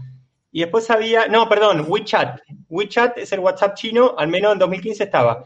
Y después había un traductor de voz que se llamaba Say Hi, que ya, yo alguna vez lo usé, que vos le, hablabas y, te traducía de español a caracteres chinos y un chino lo hablaba, que, hubo un chino por lo menos me acuerdo que lo usó conmigo, y te traducía al, al, al español o al inglés. Entonces por ahí eso, en 2004 quizás no, no existía ni el traductor de voz, el Say Hi. No, no, no. Claro, sí, sí. Otra cosa, en otro planeta, el 2004 era otra cosa. Sí. Calculate, calculá que recién, recién comenzaban el tipo de teléfonos, eh, de los teléfonos con pantallita, antes no había tampoco. Ah. ¿Entendés? O sea, antes andaban con los Nokia acá. Yo, Noruega con los botoncitos. O sea, te estoy hablando de. No había tanta tecnología, tanta traducción o tanto como, como puede llegar a ver ahora. ¿Entendés? No, no existía nada que ver. Otro mundo, era otro mundo. Pero... Martín, continuando con, con, la, con, la, cronología pandémica noruega. Entonces, tocamos tema, a ver, ¿qué pasó con el disparador eh, principio? Entendemos que mundial, de los chinitos levantando el, el, el, hospital de 500 metros en 10 segundos. Después, marzo, más o menos, cuarentena mundial. ¿Hubo o no hubo confinamiento, para que se entienda, confinamiento en Noruega marzo del 20? Eh, no, solo había como nunca, nunca tuvimos nada estricto, nunca. Acá nunca, eh, acá en Escandinavia nunca vas a ver policía en la calle controlando, eso no existe. La policía no es invasiva, la policía está para ayudarte, no para, para ser invasiva con, contigo. Entonces, acá nunca hubo. Lo que te decían es tratar de visitar lo menos posible, tratar de no moverte mucho de tu, de tu zona no es como lo que pasaba en Argentina, que no salga de tu casa el presidente haciendo así con el dedo, como no, no, eso acá no existe. Acá en Escandinavia eso no existe. No existe. Tiene otro tipo de respeto. Las formas son muy importantes. Entonces, no. Ese tipo de confinamiento, quédate encerrado a los gritos, eso no. Ahora, ellos se lo toman, que vos le digas, quédense en su casa, ellos se quedan. No necesitas decirlo de una forma. Ellos se, se cuidan entre ellos, pero ese tipo de confinamiento que te vamos a meter una multa, te va a pasar esto, no, eso no existe. Ese tipo de violencia institucional no la hay. Pero empezaron con las medidas de consejos. Y ahí es donde empiezan a llegar los mensajes de texto del Estado diciendo, bueno, por zonas. En la zona donde yo vivo, eh, te mando un mensaje de texto diciendo están eh, todavía eh, verde, no es que están en amarillo porque encontramos dos casos. Aunque sea lo mínimo, para acá es mucho. Para, lo, para nosotros vemos de España, Argentina, o lo que sea, no es nada. Pero para lo que es acá, era un mínimo. Y ese mínimo lo toman ellos. Como diciendo, bueno, no puedo, no nos podemos ir tres veces por año de viaje por el mundo. Eso es lo que les cambió a ellos. Es en ese tipo de cosas. Ah, bueno, entonces ah, vamos a tener que ir a la cabaña de la montaña que van cuatro veces por año. Bueno, este año, ese año que pasó fueron doce. Pero nadie, un, nunca hubo un auto de policía diciendo no pueden manejar, no salgan, o, retenes de, policía parando a ver si tenés el permiso para circular. No, eso no pasó nunca acá en Escandinavia, nunca. Entonces voy a hacer un par de preguntas obvias, pero las voy a hacer igual. O sea, no hubo confinamiento. Yo en España viví de confinamiento con fecha, solamente salir al supermercado más cerca o a pasear el perro si tenías perro, y eso duró siete semanas mínimo. Y según la región de España, en alguna duró hasta un par de semanas más. Y después eh, fue de a poquito. Y, y con lo bueno, eh, saliendo de a poquito, tal horario para hacer deporte. Eh, los cafés que empezaron a abrir, primero mesa de afuera, después mesa de no, fue una cosa terrible en España. En Argentina, bueno, muy, después terminó siendo mucho peor. Entonces, después eh, lo que allá, lo que en España se llamó confinamiento perimetral, que eso quería decir, no la gente encerrada en la casa, pero no poder ir digamos, como dicho en, en, España, de una provincia a la otra, de una comunidad a la otra, que en, Suecia, si no me equivoco, hay 21 que también llaman provincias, no sé, en Noruega. Entonces, entiende esto, ¿no? No poder moverse de una localidad, que en Noruega son provincias también, provincias y regiones. Sí. ¿Sabes de dónde viene el tema provincia, no? De los jesuitas. Ah, claro. Todo lo dividido por ellos son provincias. Todo. Sí. En realidad. Eh, sí, eh, por eso la otra vez te mandé el escudo de la Orden de Caballería de Suecia, que se llama los querubines, y tiene las inscripciones jesuitas. Eh, mm. no, sí hubo ese tipo de confinamiento para la sociedad noruega, solo con aviso, como diciendo, traten de no hacerlo, y acá son los mejores alumnos. Vos no necesitas decirle no salgas, con que le digas traten de no, ellos no lo hacen. Por eso te digo, quizás el confinamiento sí existió, pero no se necesita utilizar los métodos que han utilizado en España, en Argentina, de, de sí, pasaron, no quiero decir que no lo hicieron, sí, pero a medida de los escandinavos. Claro. Quiero. O sea, son consejos, te llega un mensajito de texto, ciertas cosas, pero no es la batalla mental que nos dieron en España, Italia y Argentina. No es lo mismo. Sí más preguntas obvias. Sí. Claro, con más preguntas obvias. Sí. Suspensión de clase, por lo tanto, imposible. Eh, sí, no, no, no, hubo suspensión de clase. Lo que hicieron es no ir por varias semanas ah, ¿sí? a la escuela, pero todos los días clases virtuales. Todos los días, a las 8 de la mañana tenían que estar todos mirando de la máquina, estaban los profesores, todo. O sea, nunca, ah, nunca dejaron un día de clase, no. No, bueno, a ver, porque ellos acá, ya Sí. Yo acá llegué en marzo del 21, por lo tanto. computadoras, todo. Claro. No es que tuvieron que preparar el sistema, no, no, ya lo tenían.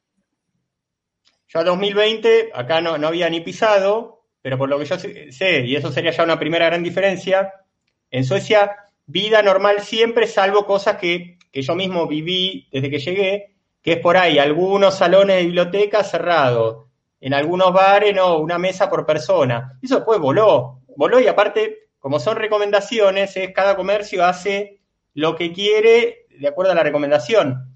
Eh, pero por lo que yo sé acá, suspensión de clase, eh, no hubo, salvo eh, acá cerraron los bares, los restaurantes, eso sí cerraron. Ah, mira. Sí. Ah, entonces, claro, hubo, allá hubo alguna cosita más, hubo. Sí, sí. Claro, sí, por eso te digo, son los mejores alumnos. No te olvides que ya te lo dije cinco veces. Ellos son los mejores alumnos. No tenés que asustarlos, no tenés que decirle nada porque ellos lo hacen solo igual. Sí. ¿Entendés? O sea, entonces de repente las tiendas, eh, viste los negocios eh, que venden electrónica y esas cosas que son tiendas grandes que uno pasa caminando y hay 70 lavarropa, 80 cocinas, bueno, esos todos pasaron a ser venta online. Que vos lo comprabas online y había solo un empleado en la recepción que te esperaba con la caja que habías comprado. Claro. Y después, eh, a ver, bozal obligatorio, no. supongo que no. No, eh, solo en los medios de transporte público y en los supermercados, digamos. Ah, obligatorio. En, las áreas, claro, en las áreas de que se comparte comunes. Como, es más, es el día de hoy que todavía ve el supermercado y alguno de entre 200.000 te aparece todavía con el barbijo porque ese es el típico me voy a morir mañana. Pero por no, está en todos lados, también hay acá. Pero es muy raro. Es muy, raro, muy raro, muy raro. Para que me quede claro, en algún momento hubo bozal obligatorio en Noruega, cosa que acá sé que nunca, pero ahí en algún momento hubo, eh, o sea, transporte público y supermercado, pero lo hubo. Público, en lugares públicos.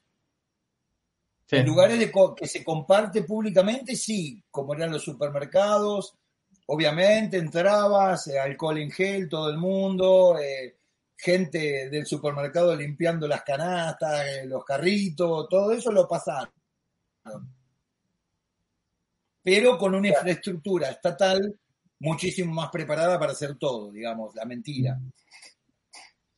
Claro, sí que, eso acá sé que, acá sé que nunca, te digo, cosas que yo vi por más que llegué en marzo del 21. Eh, algunos comercios con cartel de aforo, que es aforo, bueno, es algo que se me pegó de, de- de ser español adoptivo. Aforo la cantidad de gente que puede entrar Sí, al sí, lugar. Algunos.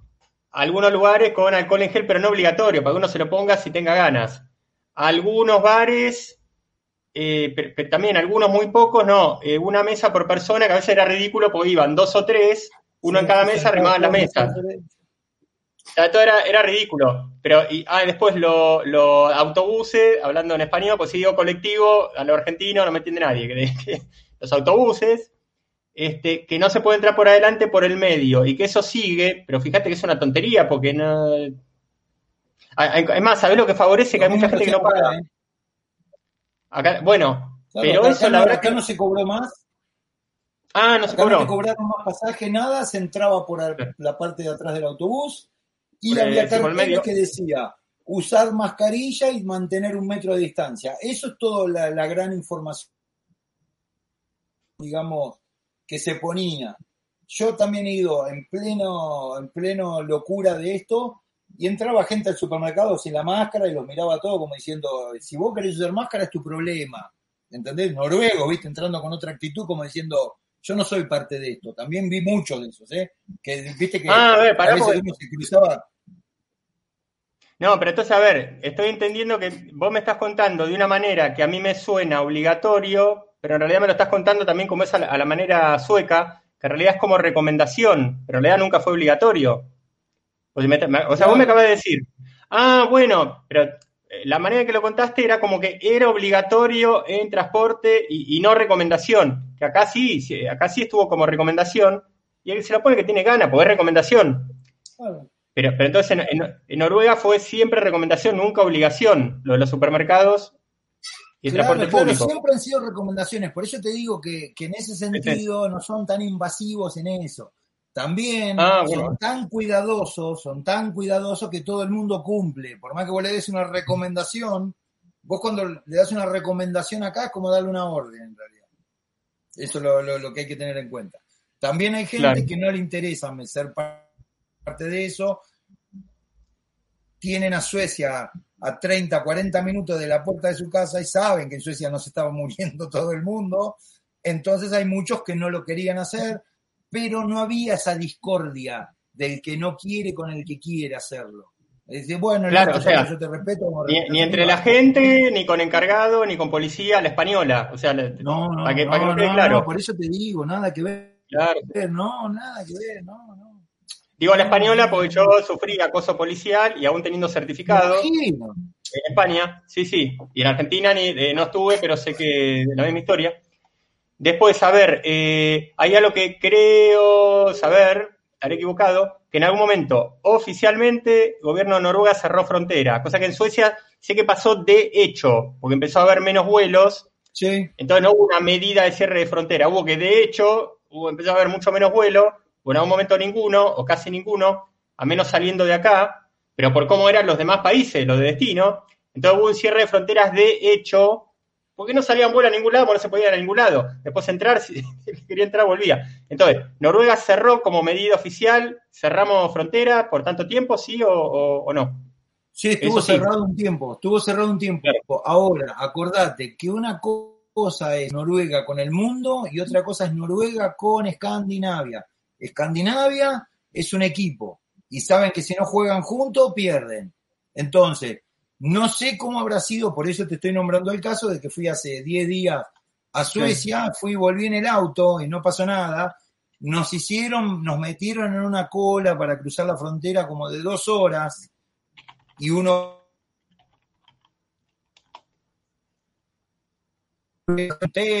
y te iban a hacer, bueno, espera acá, que no, no, lo hicieron como para que la gente eh, no, no salgan de a millones después a comprar. Entonces te retenían dos horas para que te sientas eh, un poco frustrado y no, y no recomiendes venir, no, no recomiendes hacerlo.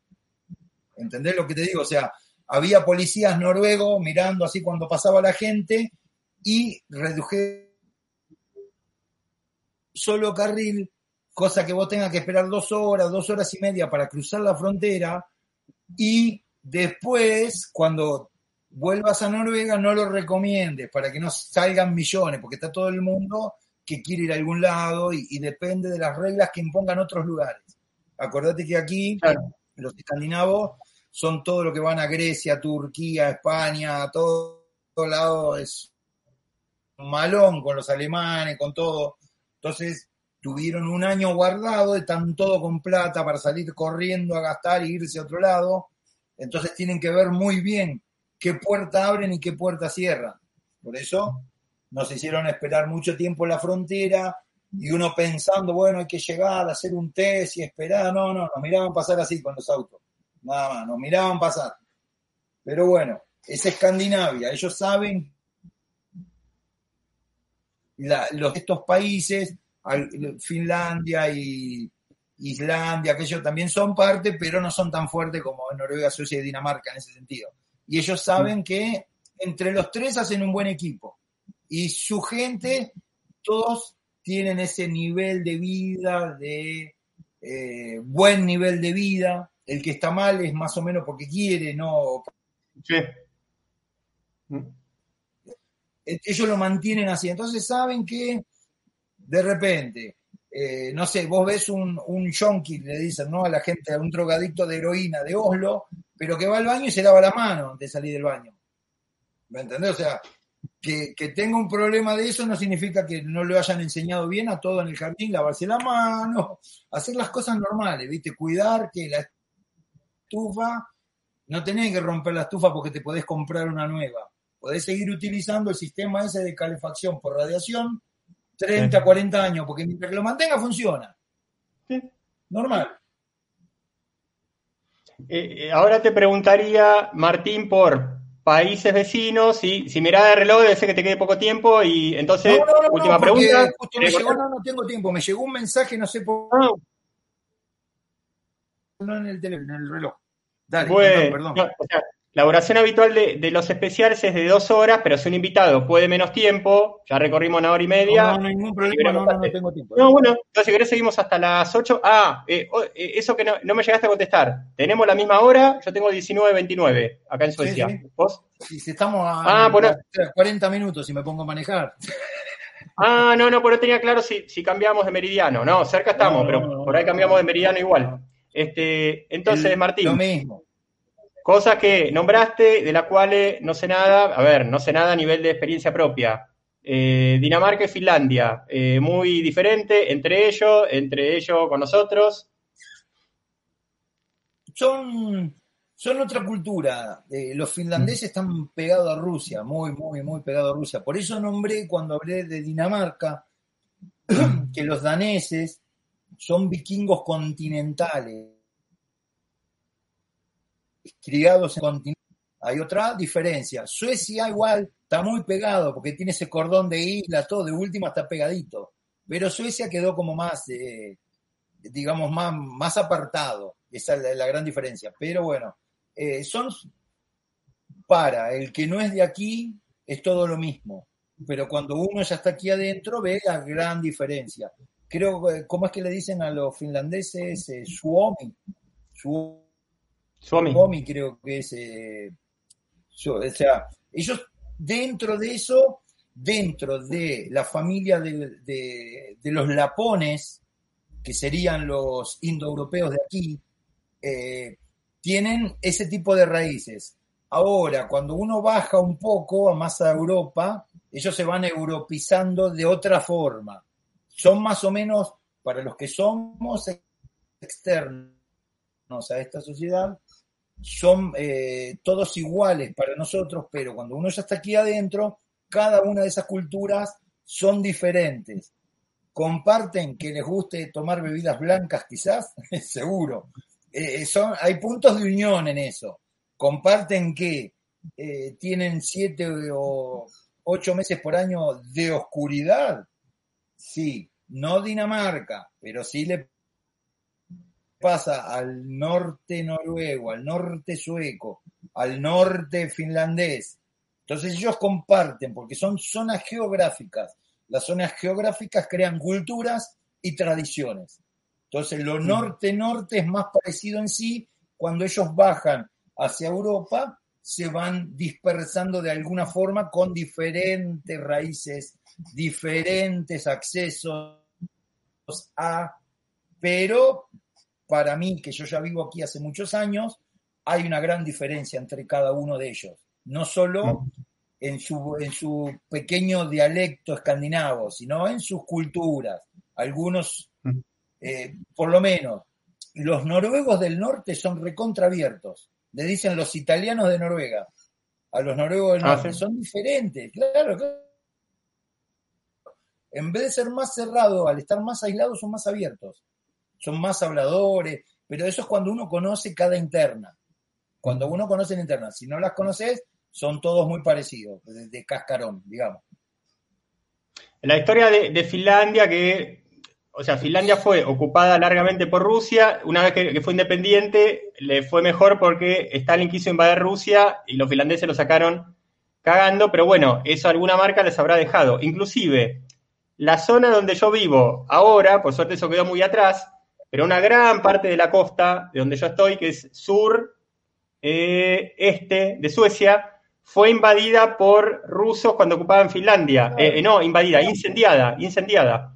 O sea, mi ciudad eh, hace casi 300 años fue invadida por los rusos que ocupaban Finlandia e incendiada. Este, otra vez, con la invadida. Invadida no, incendiada, que es bastante parecido, en todo caso será, será peor. Entonces, el finlandés es distinto en cuanto a este tema del nivel de vida, la cultura, la libertad, la seguridad, por más que haya tenido rusos adentro, y, ahora los tengan afuera? son diferentes. Yo he estado, por ejemplo, en Estonia, en lugares que si uno lo compara son muy parecidos a, ellos, porque el tema del escandinavo hay que, hay que entenderlo también después de la movilización. Si uno se pone a pensar, eh, Sicilia está fundada por escandinavos, por ejemplo. Es una familia vikinga la que funda, se llama Hauteville, Hauteville, algo así, es en inglés pero no me acuerdo ahora cómo se dice en italiano. O sea, los escandinavos en un momento se van por arriba Finlandia, Rusia también, y bajan y terminan en Constantinopla. Imagínate, terminan siendo los guardianes del rey de Constantinopla.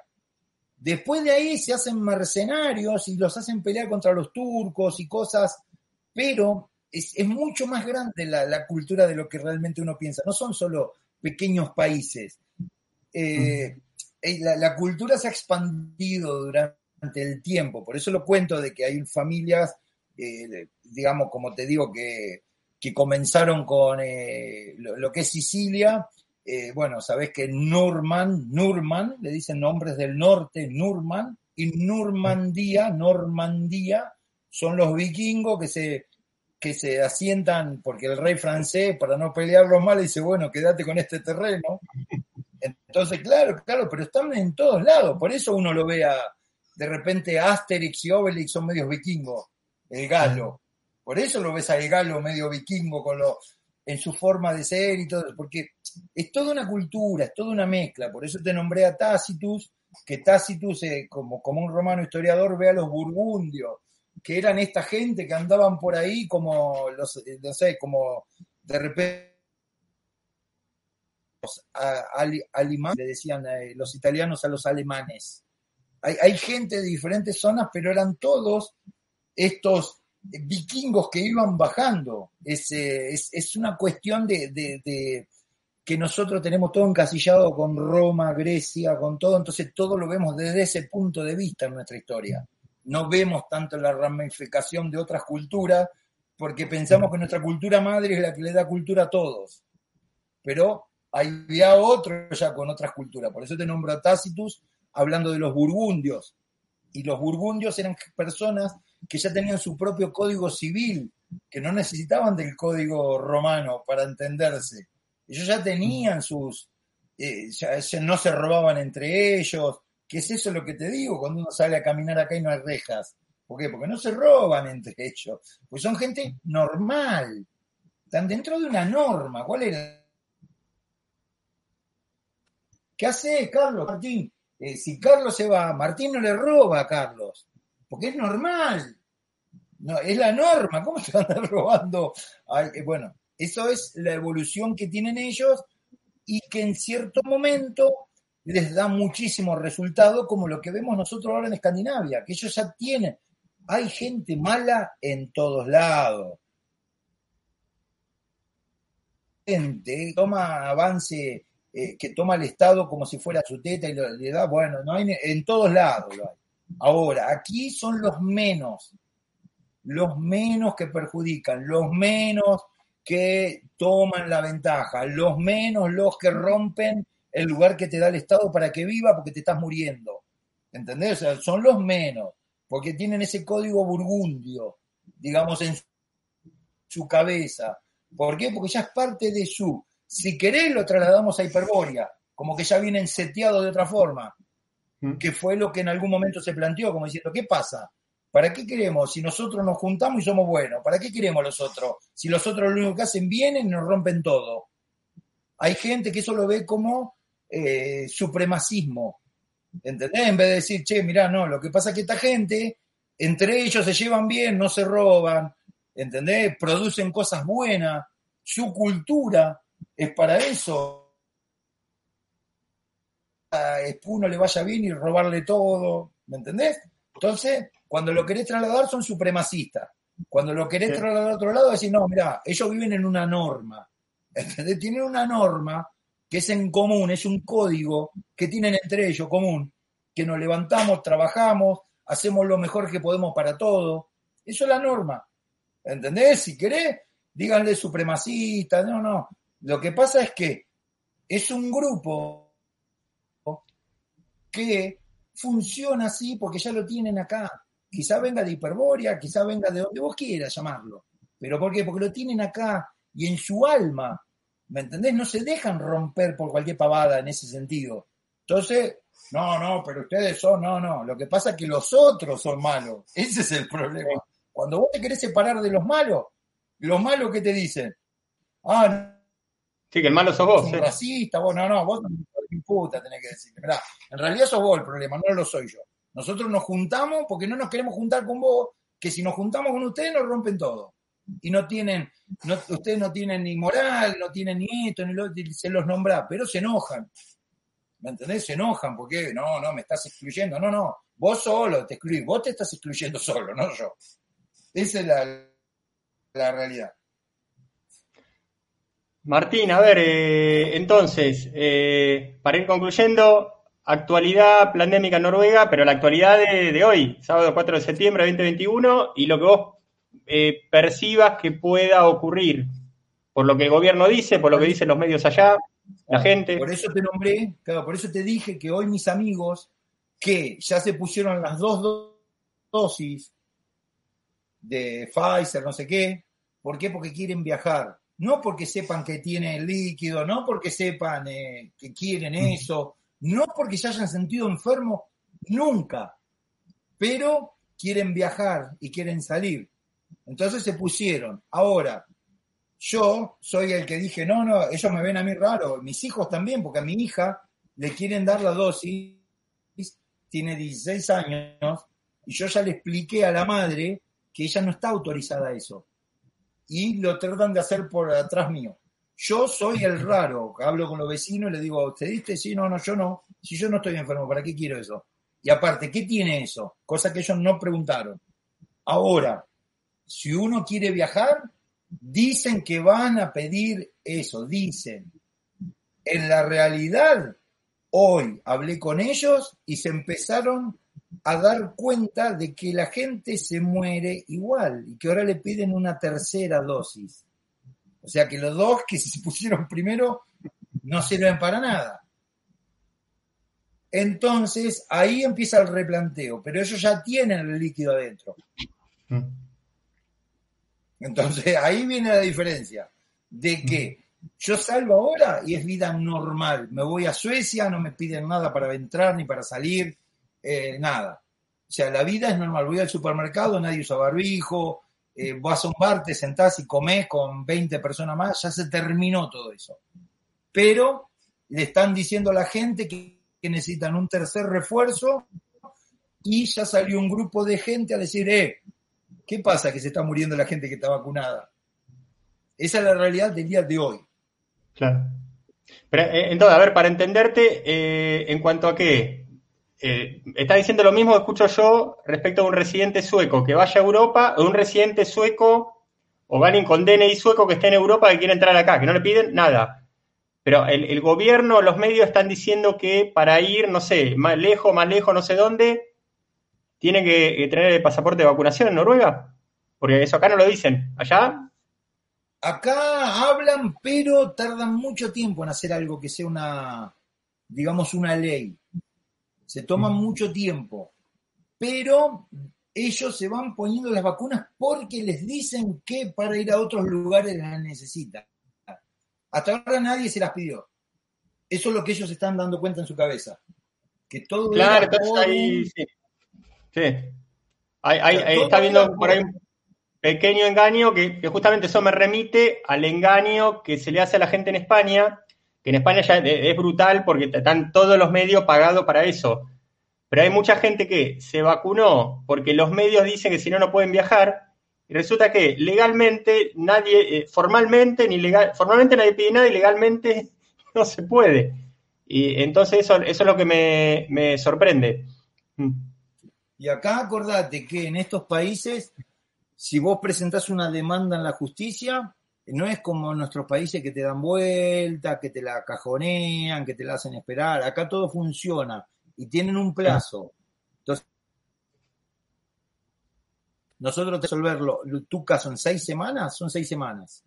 Y en caso de que llegue a pasar algo así como diciendo, che, se está muriendo gente con las dos dosis, eh, si llega a comenzar una ola de ese tipo de juicios o ese tipo de problemas, va a haber un gran problema, porque aquí eh, eso les cuesta más taparlo. No es como en nuestros países, que uno va a hacer una denuncia y no importa un carajo a nadie. Esa, esa es la diferencia. Pero por eso te digo, se están dando cuenta de que les hicieron poner dos dosis de algo que encima no les sirve porque le piden una tercera dosis y tampoco no hay nada firmado que diga que para irse de acá a Grecia necesite tener esas dosis. Entonces, ahora comienza esa confusión de Sí. la conclusión.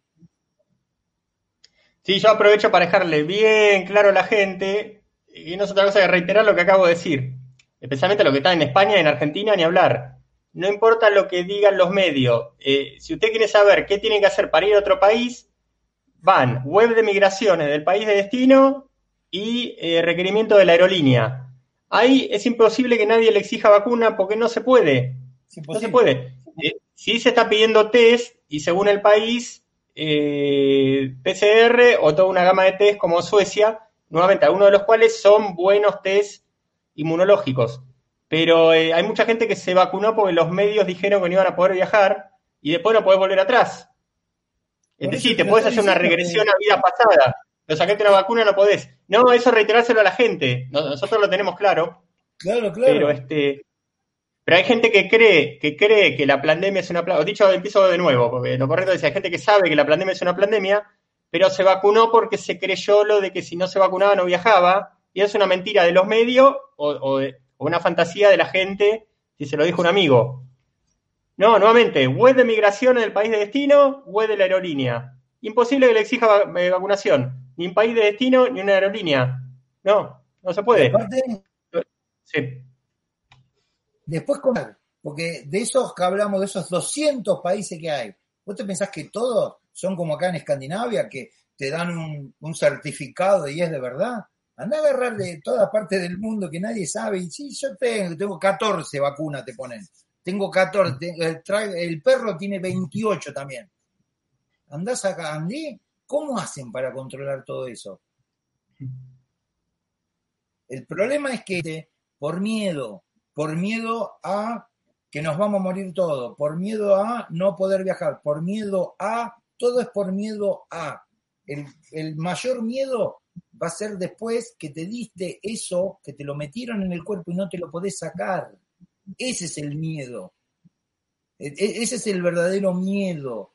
Yo igual no pienso que de esta forma nos van a terminar, nos vamos a morir todos, pero que va a quedar detonada gran, gran parte de la población seguro. Detonados quedan, ¿eh? pero detonados. Y, y me parece un, un buen tema para cerrar, Martín, el hecho de reiterar que en Noruega hay Suecia, hay, hay vacuna, hay campaña de vacunación, que es una noticia más, y te lo dejo claro, pero acá en Suecia, porque es placebo o porque son vitamina, acá no hay vacuna asesina. O sea, ¿qué sabes vos, eh, Martín, sobre la vacuna noruega? ¿Que es la mierda que da en Europa continental? ¿O que es una vacuna inmunológica buena? ¿O que es placebo? Acá están dando Pfizer en la mayoría. Eh, Mm. la ver-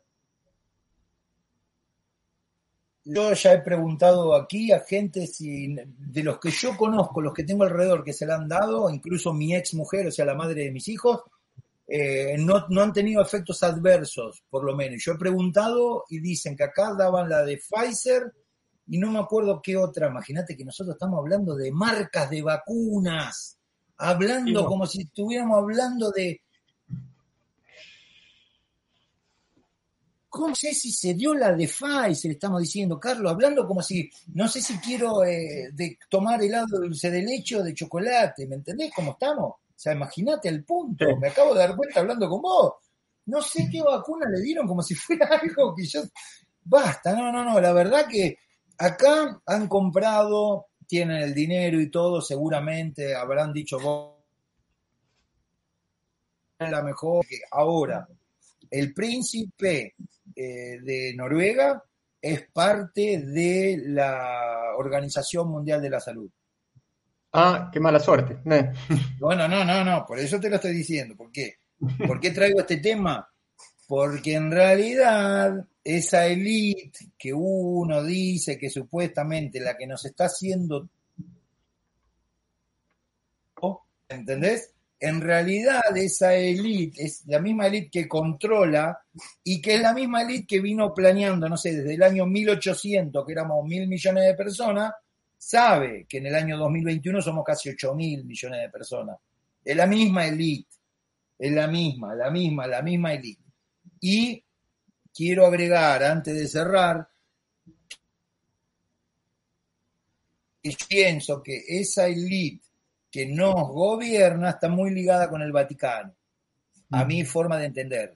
No tiene nada que ver ni con Cristo, ni con la religión de cada uno, lo que digo. Lo digo yo, que vengo de una familia católica, argentino, como los españoles, que han- hemos sido criados con el catolicismo, con la familia, con ciertos valores, no con, eh, digamos, eh, uno lo vive de esa forma, uno, por lo menos yo, que he sido católico y eso en, la parroquia del barrio, en la iglesia, que yo, uno lo vive como un espíritu de sociedad, de que, bueno, es, es una unión, es una comunión, pero en realidad es una mafia lo que hay detrás de todo eso. Yo lo quiero decir porque después hablamos de la élite y nunca nadie los nombramos. Yo y la familia Orsini, la familia Colomna y, y- la familia Máximo, principalmente. Después están los Chigi, hay montones de otros. Pero yo, para mí, la élite que maneja, que está metida en esto y que son los que nos crían como si fuéramos ratitas, ya vienen desde hace tiempo en el poder. El otro día estaba escuchando realmente lo que pasó con lo que la llaman la gripe eh, española y que en realidad nos pasó fue en España con todo eso, que en realidad arrancó en otro lado, en Estados Unidos, con un tema de un proyecto militar, de una cosa, bueno, por eso lo digo, esa élite es la misma que nos pone que este es malo, este es bueno, eh, Rothschild es el todo, pero bueno, yo pienso un poquito eh, diferente de eso, yo pienso que esa gente entró después y que son solo peones de esta élite, que son los testaferros, los contadores y todo, de eso hay que ponerse a leer mucho porque ahí hay una guerra interna de todo, de todo. ¿eh? Por ejemplo, esta familia a la que te estoy nombrando, por ejemplo, los Colomna, tienen seis papas, seis papas en su familia. Algo saben de lo que pasa ahí dentro del Vaticano, ¿eh? algo saben. Y todo ellos lo basan como en la masonería, como todo, en el gran diluvio, Noé, Dios, eso está todo planeado de la misma forma y es igual para todos, seas católico, judío, seas musulmán, todo está planeado de la misma forma. Y los musulmanes que tanto, bueno, pónganse a leer qué representa el Papa y vean cómo era. El Papa hasta hace años atrás lo llevaban, las, lo llevaban como si fuera, ¿viste cuando en Asterix y Obelix llevan al líder del pueblo sentado arriba de... Bueno, y lo mismo, hacían lo mismo hasta hace 50, 60 años atrás. Getorix, creo que era. Claro, bueno, hacen lo, hacían lo mismo, ¿eh? Y si vos ves los rituales, hay que saberlo porque todo lo que sea, eh, digamos, eh, eh, de que el Papa sea el líder religioso, digamos, ese líder religioso, todo eso viene de la Mesopotamia, en realidad. Eso es todo más sumerio, todo es egipcio. el, primer eh, eh, digamos, el primer santo, el primero fue San Antonio y era egipcio, eh, el, primer papa era, era sí, no era, o sea, todo hay que saber de dónde vienen esas culturas, hay que saber, hay que ponerse a estudiarlo, la, parte ptolomeica, digamos, las dinastías ptolomeicas, porque acuérdense que Roma invade Egipto también y se queda con todo eso y agarra todos esos secretos que venían de Sumeria, de Asiria, no sé, de, todo, de todo ese caldo de cultivo. Acordémonos que al año 1000 no se sabían ni los números, usábamos números romanos en cierta forma, la astrología, la numerología, la medicina, todo eso viene del otro lado, no viene de nosotros, no viene de Occidente. Entonces, esa forma de gobernar Occidente ahora es una copia y pego de lo que hacían en otros lados hace miles de años atrás.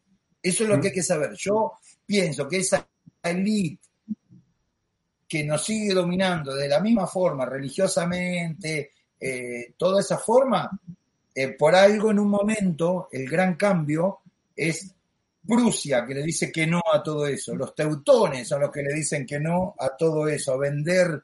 Mira, no, eh, Mira, yo maté 72 acá con, bueno, no importa, depositame 100 mil dólares y Dios te perdona.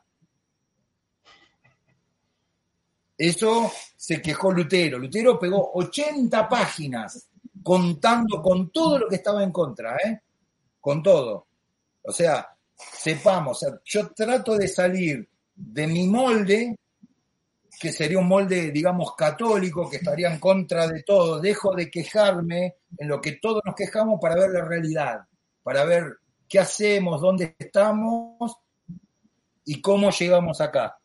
Yo, si es por mí, yo prefiero ese nacionalismo que no te daba toda esta porquería alrededor, que todos nos dicen que podamos llegar a ser, eh, que discriminamos a los otros, que no, no, no es una forma de juntarse con los que piensan igual que en uno y basta, porque esto a mí ya me supera toda esta pavada, me supera. Eso fue los últimos que le dijeron que no a todo esto, lamentablemente.